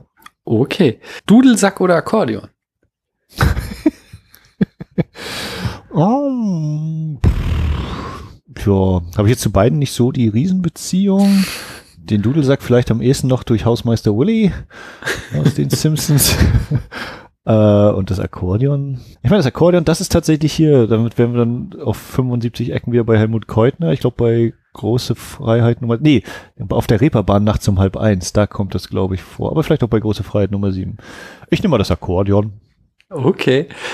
Die Schlachten in Braveheart oder die Schlachten in Herr der Ringe? Ja, ist auch lange her, dass ich Braveheart gesehen habe, muss ich gestehen. Habe euer Gespräch da äh, interessiert gelauscht. Kann mich auch noch so entsinnen, wenn sie da alle ihre Kills äh, lüften. ähm, aber ich weiß auch noch, als ich zum ersten Mal Herr der Ringe, die Gefährten im Kino gesehen habe, wie auch, da, wenn, wenn Sauron der Ring vom Finger geschlagen wird in der Eröffnungsschlacht äh, und diese Wolke über das Schlachtfeld zieht, wie da im Kino das ordentlich abgemischt war äh, und mich diese Druckwelle in Form des Subwoofers richtig geil in den Sitz gepresst hat und der kleine Max im Alter von, wann war Ringe 2001? 9, der 2000? erste war 2001. 90, ja. äh, also der kleine 12, 13, 13 Jahre alte Max ähm, danach erstmal zweieinhalb Stunden seinen Mund nicht zugekriegt hat und dann die ganze Sabber von seiner Hose wischen musste. ähm, ich nehme die Schlachten aus Herr der Ringe. Und die Schlachten aus Braveheart oder die Schlachten aus Star Wars Episode 1? Ich glaube, die Schlachten in Episode 1 sind ja jetzt nur nicht das, was mich da so reizt. Das sind eher andere Sachen. Deswegen nehme ich da jetzt die Schlachten aus Braveheart. Die Schlachten aus Braveheart oder die Schlachten aus Game of Thrones? bei Game of Thrones haben sie ja auch lange das so clever gemacht und gesagt, wir haben gar nicht so viel Geld, wir müssen uns was einfallen lassen, um Schlachten stattfinden zu lassen, aber nicht zu zeigen. Äh, bis sie dann in späteren Staffeln anscheinend genug Budget dann mhm. hinterhergeworfen bekommen haben. Mm, oh, ich würde trotzdem Braveheart sagen. Ja, ich sage Braveheart. Blues oder Jazz? Uh, beides bin ich nicht so tief drin. Und obwohl es ja heute auch noch irgendwie um Michael Mann gehen wird, der, glaube ich, mindestens Jazz sehr viel abgewinnen kann, aber auch mit dem Blues zu tun hat. Ja, äh, das wäre jetzt so, als würde ich, ich, ich, als würde ich jetzt behaupten, ich würde mich auskennen in der Musikwelt. Äh, beide auf in manchen Momenten reizvoll und durchaus mal interessant. Höre ich jetzt nicht privat großartig, glaube ich. Ich nehme Blues. Einfach die Vorstellung dessen, was ich denke, was Blues ist. okay. Wie sieht's aus mit Schlagzeug oder Bass? Kann ich beides nicht spielen? Bass ist Gitarre, ne? Ähm, also eine also, Gitarrenform? Genau. Zumindest im Vergleich e zum Schlagzeug. Genau. Der E-Bass hat eine Gitarrenform, ja. Okay, und welcher hat keine Gitarrenform? Also der Kontrabass, der zum Beispiel im so. Jazz oder auch in der Klassik ah, Einsatz oh, kommt. Dann nehme ich alle Formen des, obwohl, ja, das ist hart, weil ich jetzt natürlich gerade wieder dachte, oh Mann, Miami Vice in the Air Tonight und wenn ich dann mich vor den Fernseher knie und voll aufdrehe und äh, Sonny Crockett die die Reifen durchdrehen lässt und Phil Collins äh, sämtliche Schlagzeuge dieser Welt äh, zertrümmert in, in The Air Tonight, ist das schon ein sehr Air Tonight ist auch der, der Song, wo dieses Schlagzeug erst nach zwei Minuten oder so einsetzt, oder? Das ist, genau, das ist die Eruption ja. des, des Ganzen. Also das fängt halt total ich, ich, ich bombardiere dich später noch mit einem YouTube-Video. Da kannst du diese Szene aus, aus dem Miami Vice Pilotfilm gucken, wo es erst so so ganz so fast gar nicht hörbar geht es los und dann setzt die Stimme ein und Er ist einfach gigantisch geschnitten, um nochmal Kamera versus Schnitt zu beantworten. Ich glaube, ich nehme trotzdem Bass, äh, aber diese Schlagzeugmoment, der hat sich natürlich eingebrannt, ist auch schon längst völlig verbraucht und und äh, Das habe ich nämlich aber, aber, zu dem Thema, da habe ich neulich so ein schönes, es gibt ja auf YouTube diese Reaction-Videos als eigenes Genre. Und dann so, so zwei kleine Kiddies, die ich so vom Look her mehr so in die Hip-Hop-Ecke stecken äh, würde. Die haben dann eben In the Air Tonight gehört und saßen da so, sind auch schon am Anfang so ein bisschen so mitgeschwungen, aber als dann dieses Schlagzeug einsetzt, ist den beiden so der Unterkiefer runtergeklappt. Das war schon sehr, sehr süß, wie diese irgendwie 15-jährigen Jungs oder was sie waren, da diesen wirklich alte Lied zum ersten Mal hörten und äh, so hin und weg waren davon, dass der, dass der Song einfach in der Mitte plötzlich so eine ganz andere Dynamik bekommt. Es ist eigentlich, glaube ich, so, also na gut, in dem Miami Vice äh, ich weiß gar nicht, ob die den ganzen Song spielen, aber eigentlich der Text ist komplett drin. Also es ist wirklich so quasi das, das Finale, also es ist so der, das letzte Drittel von dem Song. Das ist eben die ganze Zeit so ruhig und dann, wenn du ihn dann einmal gehört hast, dann bist du natürlich sofort, wenn Phil Collins einmal so ein bisschen die Stimme anhebt, dann bist du auch gleich so, ja, jetzt kommt und nee, da kommt natürlich noch nicht, ne? so wie bei, wie bei Westerland von den Ärzten, da ist ja auch so angezuckert und dann geht's aber erstmal noch mit normalem Text weiter, bis sie dann einmal rausbrechen. Mhm. Ja, also der, der hat sich, äh, in die Air Tonight ist für mich mittlerweile auch komplett untrennbar, ist das im Kopf verknüpft mit den Bildern aus Miami Vice und äh, ja, jedes Mal kommt dann die Gänsehaut. Na dann. Das äh, Schlagzeug, habe ich richtig verstanden. Nee, nee, Bass habe ich einfach gesagt. Oh. okay. Bass ist es trotzdem. Gut. Brian Cox oder Anthony Hopkins? Tja, das ist eine gute Frage. ähm, äh, Braveheart Brian Cox oder war ich kurz so, oh, der hat in Braveheart mitgespielt, aha, war mir gar nicht mehr so bewusst, ja. um, ja, sind beides auf ihre Weise großartige Schauspieler. Also der, der vernunftrationale Max müsste wahrscheinlich, würde wahrscheinlich, ohne zu zögern, Anthony Hopkins sagen. Aber weil ich glaube, dass Brian Cox neben Anthony Hopkins kann das einfach wunderbar spielen, beziehungsweise der wirkt auf mich einfach auch sehr gebildet und äh, gleichzeitig aber irgendwie so sanftmütig, auch wenn einer seiner definierenden Rollen er nicht nur sanftmütig ist, also wie jemand, der sowohl schlau ist als auch freundlich. Und ich glaube, Brian Cox, der kann schlau spielen, aber gleichzeitig jedem anderen, der nicht intelligenzmäßig auf seinem Level ist, so richtig schnoddrig äh, ein vor den Latz knallen. Und äh, ich nehme deswegen einfach mal Brian Cox mit dieser okay. These. Sehr schön. Brian Cox oder Mats Mikkelsen? Ich mag Mats Mikkelsen sehr. Das ist schon ein ziemlich charismatischer Typ, dem man aber auch irgendwie zutraut, dass da ein richtig tiefer Abgrund hinter der Fassade lauern kann. Hm, ich nehme Mats Mikkelsen. Anthony Hopkins oder Mats Mikkelsen? Ich bin natürlich versucht, sie in einer gewissen Rolle zu vergleichen, weil ich bei, bei Mats Mikkelsen nicht so viel von der Rolle gesehen habe. Hm. Uh, ich bleib bei Mats Mikkelsen. Echt schade für okay. Anthony Hopkins, aber andererseits spricht das dann für die beiden, weil die für, für Brian Cox und Mats Mikkelsen, weil das auf sehr hohem Niveau ist. Ja, ja. Ich denke, die, die geben sich nicht viel. Freundliches Arbeitsklima oder Druck? Grundsätzlich freundliches Arbeitsklima. Und wenn Druck bedeutet eine klare äh, Zeitvorgabe oder ein, ein, eine Zielvorgabe, zu wann etwas sein muss, dann darf es auch mal Druck sein. Weil sonst manches nicht so zu Ende geführt wird, manchmal. ja, freundliches okay. Arbeitsklima.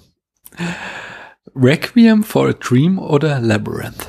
Ich müsste mir wahrscheinlich Requiem for Dream nochmal angucken, um vielleicht von meiner äh, niedrigen Haltung zu diesem Film wegzukommen und vielleicht das neben einigen schönen inszenatorischen Sachen auch andere Vorzüge dort erkennen zu können.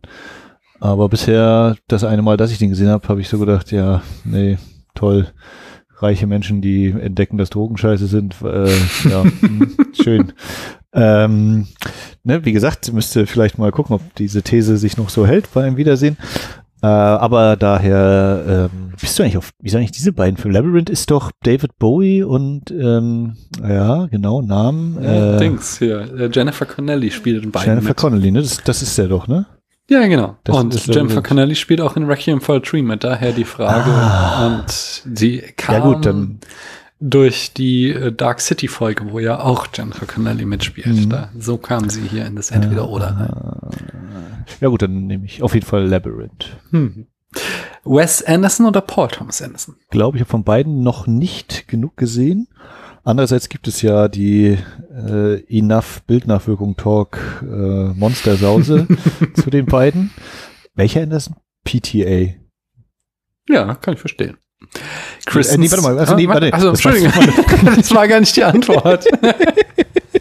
Es gibt, also es gibt Wes Anderson und dann war jetzt Paul Thomas Paul Anderson. Thomas Anderson, genau. Den dritten, und wie- den von den, äh, den Zombie-Film, den habe ich und rausgelassen. so? Genau, der, der heißt Paul W. Anderson.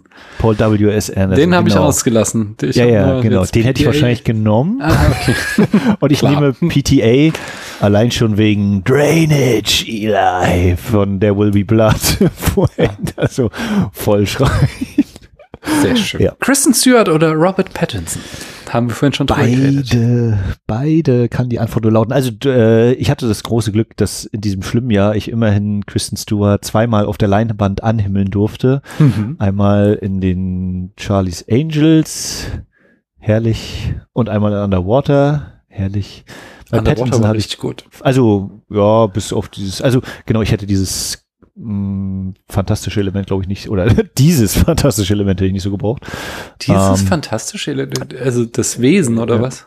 Genau, das hätte ich, glaube ich, gar nicht unbedingt benötigt. Aber äh, ich, ich habe auf jeden Fall auch sehr viel Spaß. Äh, Liebesgrüße an die Nostromo war meine mal tatsächlich mal verhältnismäßig ausführlichen Letterbox-Zeilen betitelt, Mhm. ähm, weil ich da sehr viel Alien irgendwie gespürt habe. Ja, ja. Ähm, und bei Pattinson hatte ich ja nur Tenet dieses Jahr. Ich habe alle drei Filme auf Deutsch gesehen. Das ist ja auch so eine Sache, dass äh, leider nicht genug OV-Termine Mhm. da gab. Ähm, aber ich finde auch Pattinson ist einfach gigantisch gut, der Schauspieler, genauso wie ich Kristen Stewart einfach ganz toll finde. Und äh, deswegen ist das echt hart. Und äh, nur weil ich jetzt mich von dem einen abwende, heißt es nicht, dass ich ihn nicht auch mag und er sich hoffentlich nicht zurückgesetzt fühlt. Du darfst auch weiter Und, äh, sagen. Ich, Ich bin auch Kristen überzeugt, Stewart. dass sie diesen Podcast hören und sich dann zurückgesetzt fühlen. Das ist ja der Punkt, weil ich wird ja jedes Mal gefragt. Nee, ich nehme Kristen Stewart. Okay. Mulan oder Elsa? Wie schon manch anderer vor mir sagte, hä? Ich habe tatsächlich äh, Eiskönigin nicht gesehen. So ich habe da nur Skandal. manchmal, ich habe da nur manchmal Poster durch die Republik geschickt. Oh, Max hat uns ein Poster geschenkt, hängt hier auch in der Wohnung, an der Badezimmertür. Meine Töchter waren hin und weg, besonders die kleinere, die, die Äh. ist, ist aus allen, also die war im siebten Himmel. Ja. Äh, das, Nochmal ähm, vielen, vielen Dank dafür. Ja, ich, ich hätte es auch äh, gerollt geschickt, aber da muss ich dann tatsächlich äh, knallhart sagen, Alter, was verlangen die für Versandkosten für, für Das, eine nee, das war doch nee, das war doch gerollt, ich glaube. Ja, Das hast es du falsch? geschickt. da hast Naja, du wahrscheinlich dann doch ich- die Versandkosten gezahlt. oder ich habe oder ich habe noch irgendwas anderes gemacht oder so. Aber also da habe ich erst gesagt, als ich das erste Mal dahin bin, in so einer, habe ich so verpackt und dann sagst du, ja, das ist hier Sonderformat, Ja. ist dann 15 Euro. Und ich so, hä, was? Nee. habe ich gerade verhört, haben sie. ähm, und ich weiß gar nicht, also offiziell ist dieses, das ist immer so schön, das Kleingedruckte, äh, das Werbematerial verbleibt stets Eigentum des äh, Verleihers. Also äh, falls das jetzt Disney Ah. hört, äh, kann es sein, dass sie demnächst bei mir anklopfen, ich meinen Job verliere.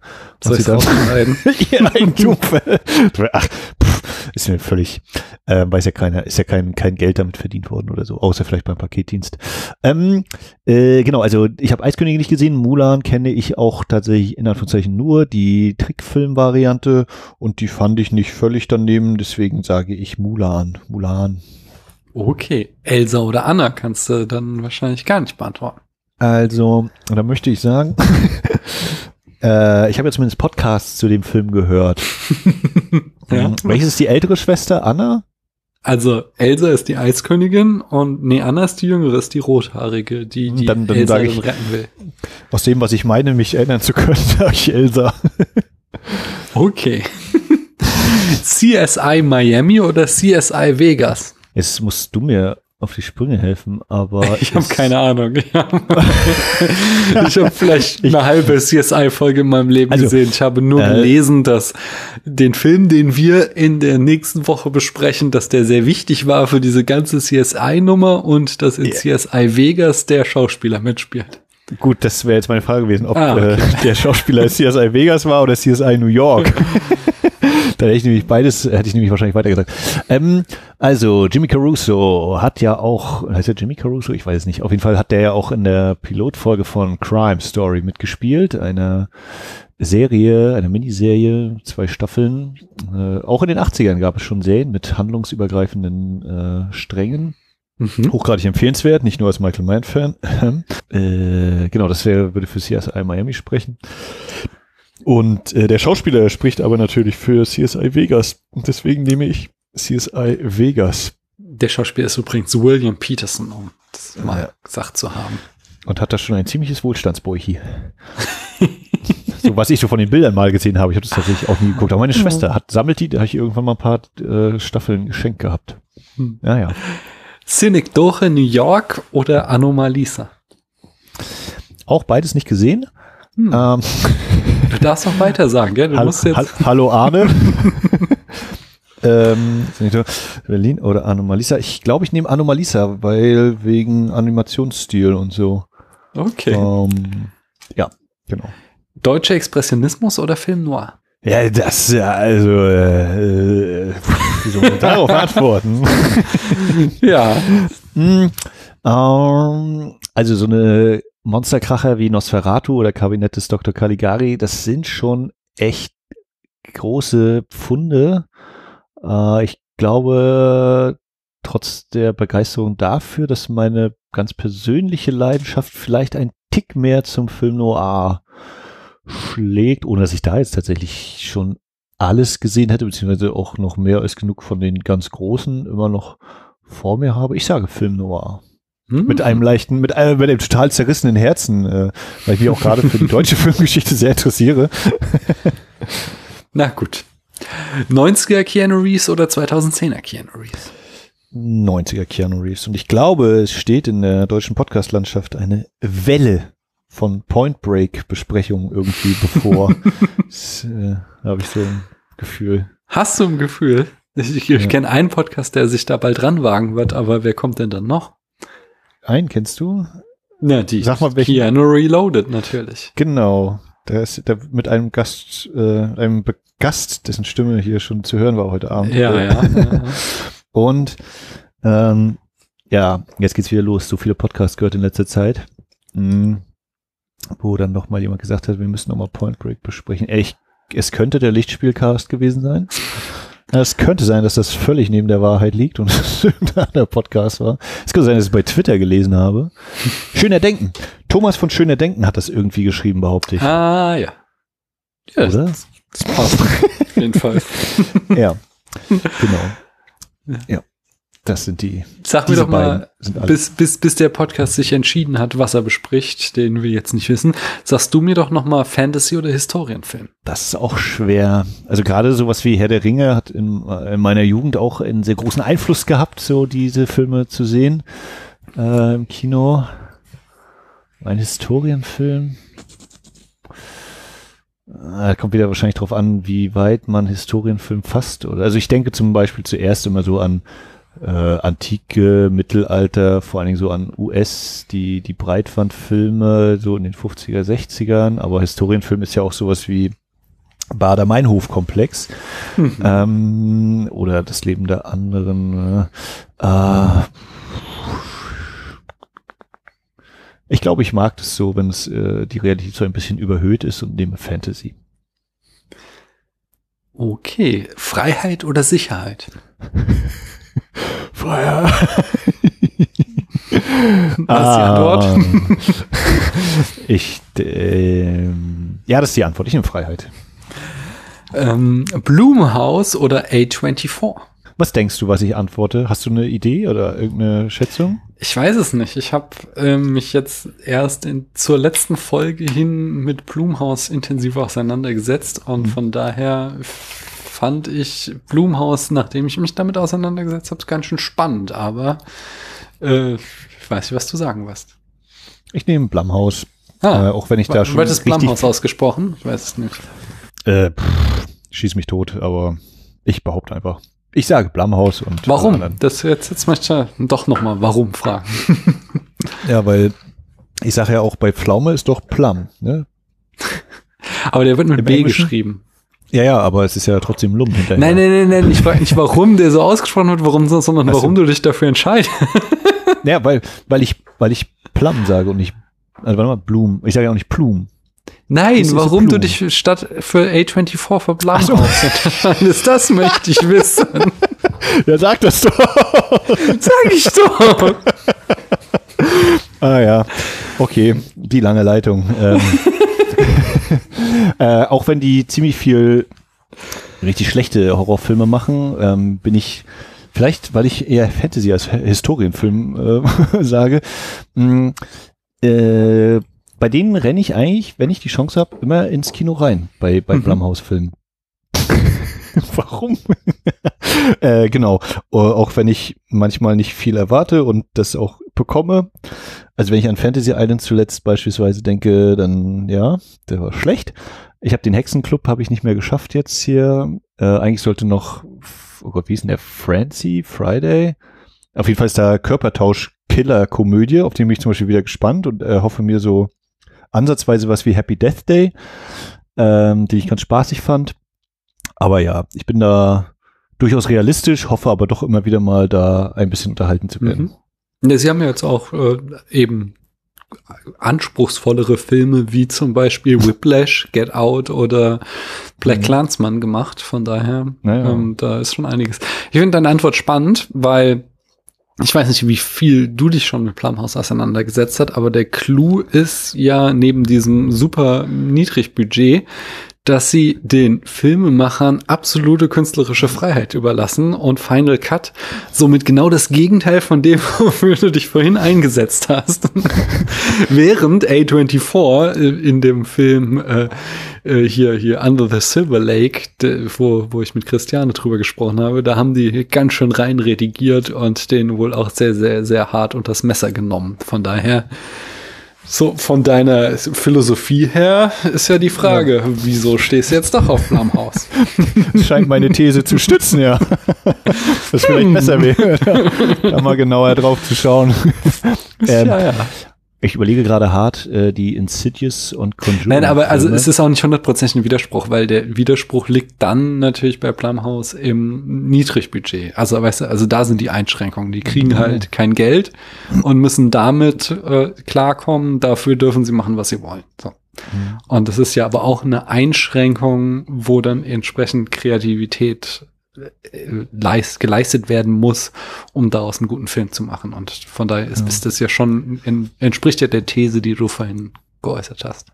Ja. Nee, also ganz kurz nochmal, ich bin mir nicht sicher, ob Insidious und Conjuring-Filme, nee, die sind ja bei Warner, die sind wahrscheinlich wieder ganz anders. Das weiß ich nicht. Die, das ist ja also James Wan. Die, dieser, diese ja. äh, Paranormal Activity war der Film, mit dem sie groß wurden. Oh Gott, oh Gott, ja. Hm. ja, okay, hm, ja, okay, gut, Punkt. Nun gut, ähm, eine letzte Frage habe ich noch und zwar In a Gada da Vida oder Magic Carpet Ride? Ich kenne Magic Carpet Ride nicht aus dem Stand. Kennst Magic Carpet Ride nicht? Ich dann solltest also, du jetzt gleich mal Spotify anmachen und versuchen, nee, das, das Lied zu finden.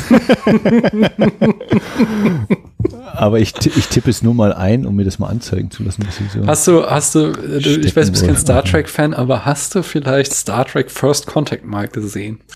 Nee, nee, nee. Ah. Aber es ist tatsächlich ein, äh, also so funktioniert ein großer Teil meines populären Musikwissens. Warum sind hier Bilder von, ach so, Magic Carpet Ride. Oh ja. Bilder von Aladdin hier. ähm, ja, sagen, hä, was ist denn? Ähm, ich wollte sagen, äh, ein Großteil meines äh, Populärmusikwissens kommt eigentlich, abgesehen von dem, was mir mein Vater so mit seinem Musikgeschmack vermittelt hat, aus Filmen und Serien. Das ist dann, äh, also denke so, gerade wenn die sich hier ganz viele so unterhalten über Indie-Bands und sowas, nicht immer, okay, nie gehört. Und, ja, den kenne ich hier, das war bei OC, Folge 27, bla bla bla. ähm, oder eben, wenn man sowas wie Miami Vice schaut, hat man die kompletten Charts äh, der 70er und 80er gehört hinterher. Ähm, deswegen unbekannterweise nehme ich, äh, also da ich Magic Carpet Ride nicht kenne oder nicht bewusst kenne, vielleicht habe ich es mal gehört, aber könnte jetzt nicht sagen, dass das ist, nehme ich Inagada Davida in the Garden of Eden. Und auch nur, weil das bei ja den Simpsons vorkommt. Wenn man bei Steppenwolf in die IMDB eingibt, das ist die Band von Magic Carpet Ride. Und dann äh, auf der Seite nach Magic Carpet Ride sucht, dann hat es 56 Treffer. Das heißt, in 56 Filmen hättest du die Chance gehabt, Magic Carpet Rides zu hören. Ja, dann gucken wir mal schnell. Also Tropic Thunder habe ich gesehen, ja. Film oder Serien? Avengers Endgame habe ich nicht gesehen. Apollo 13, ja. Achso, natürlich gucken. Alarm für Cobra 11. konnte mir das entgehen. Äh, so, gehen wir schon durch hier. Candy, Easy Rider. Nee, da war Born to be Wild. Na, sowas. Also, da ist auch viel, was ich nicht kenne. Getting Wasted. Knight Rider. Ah, Born to be Wild. Völlig überraschend.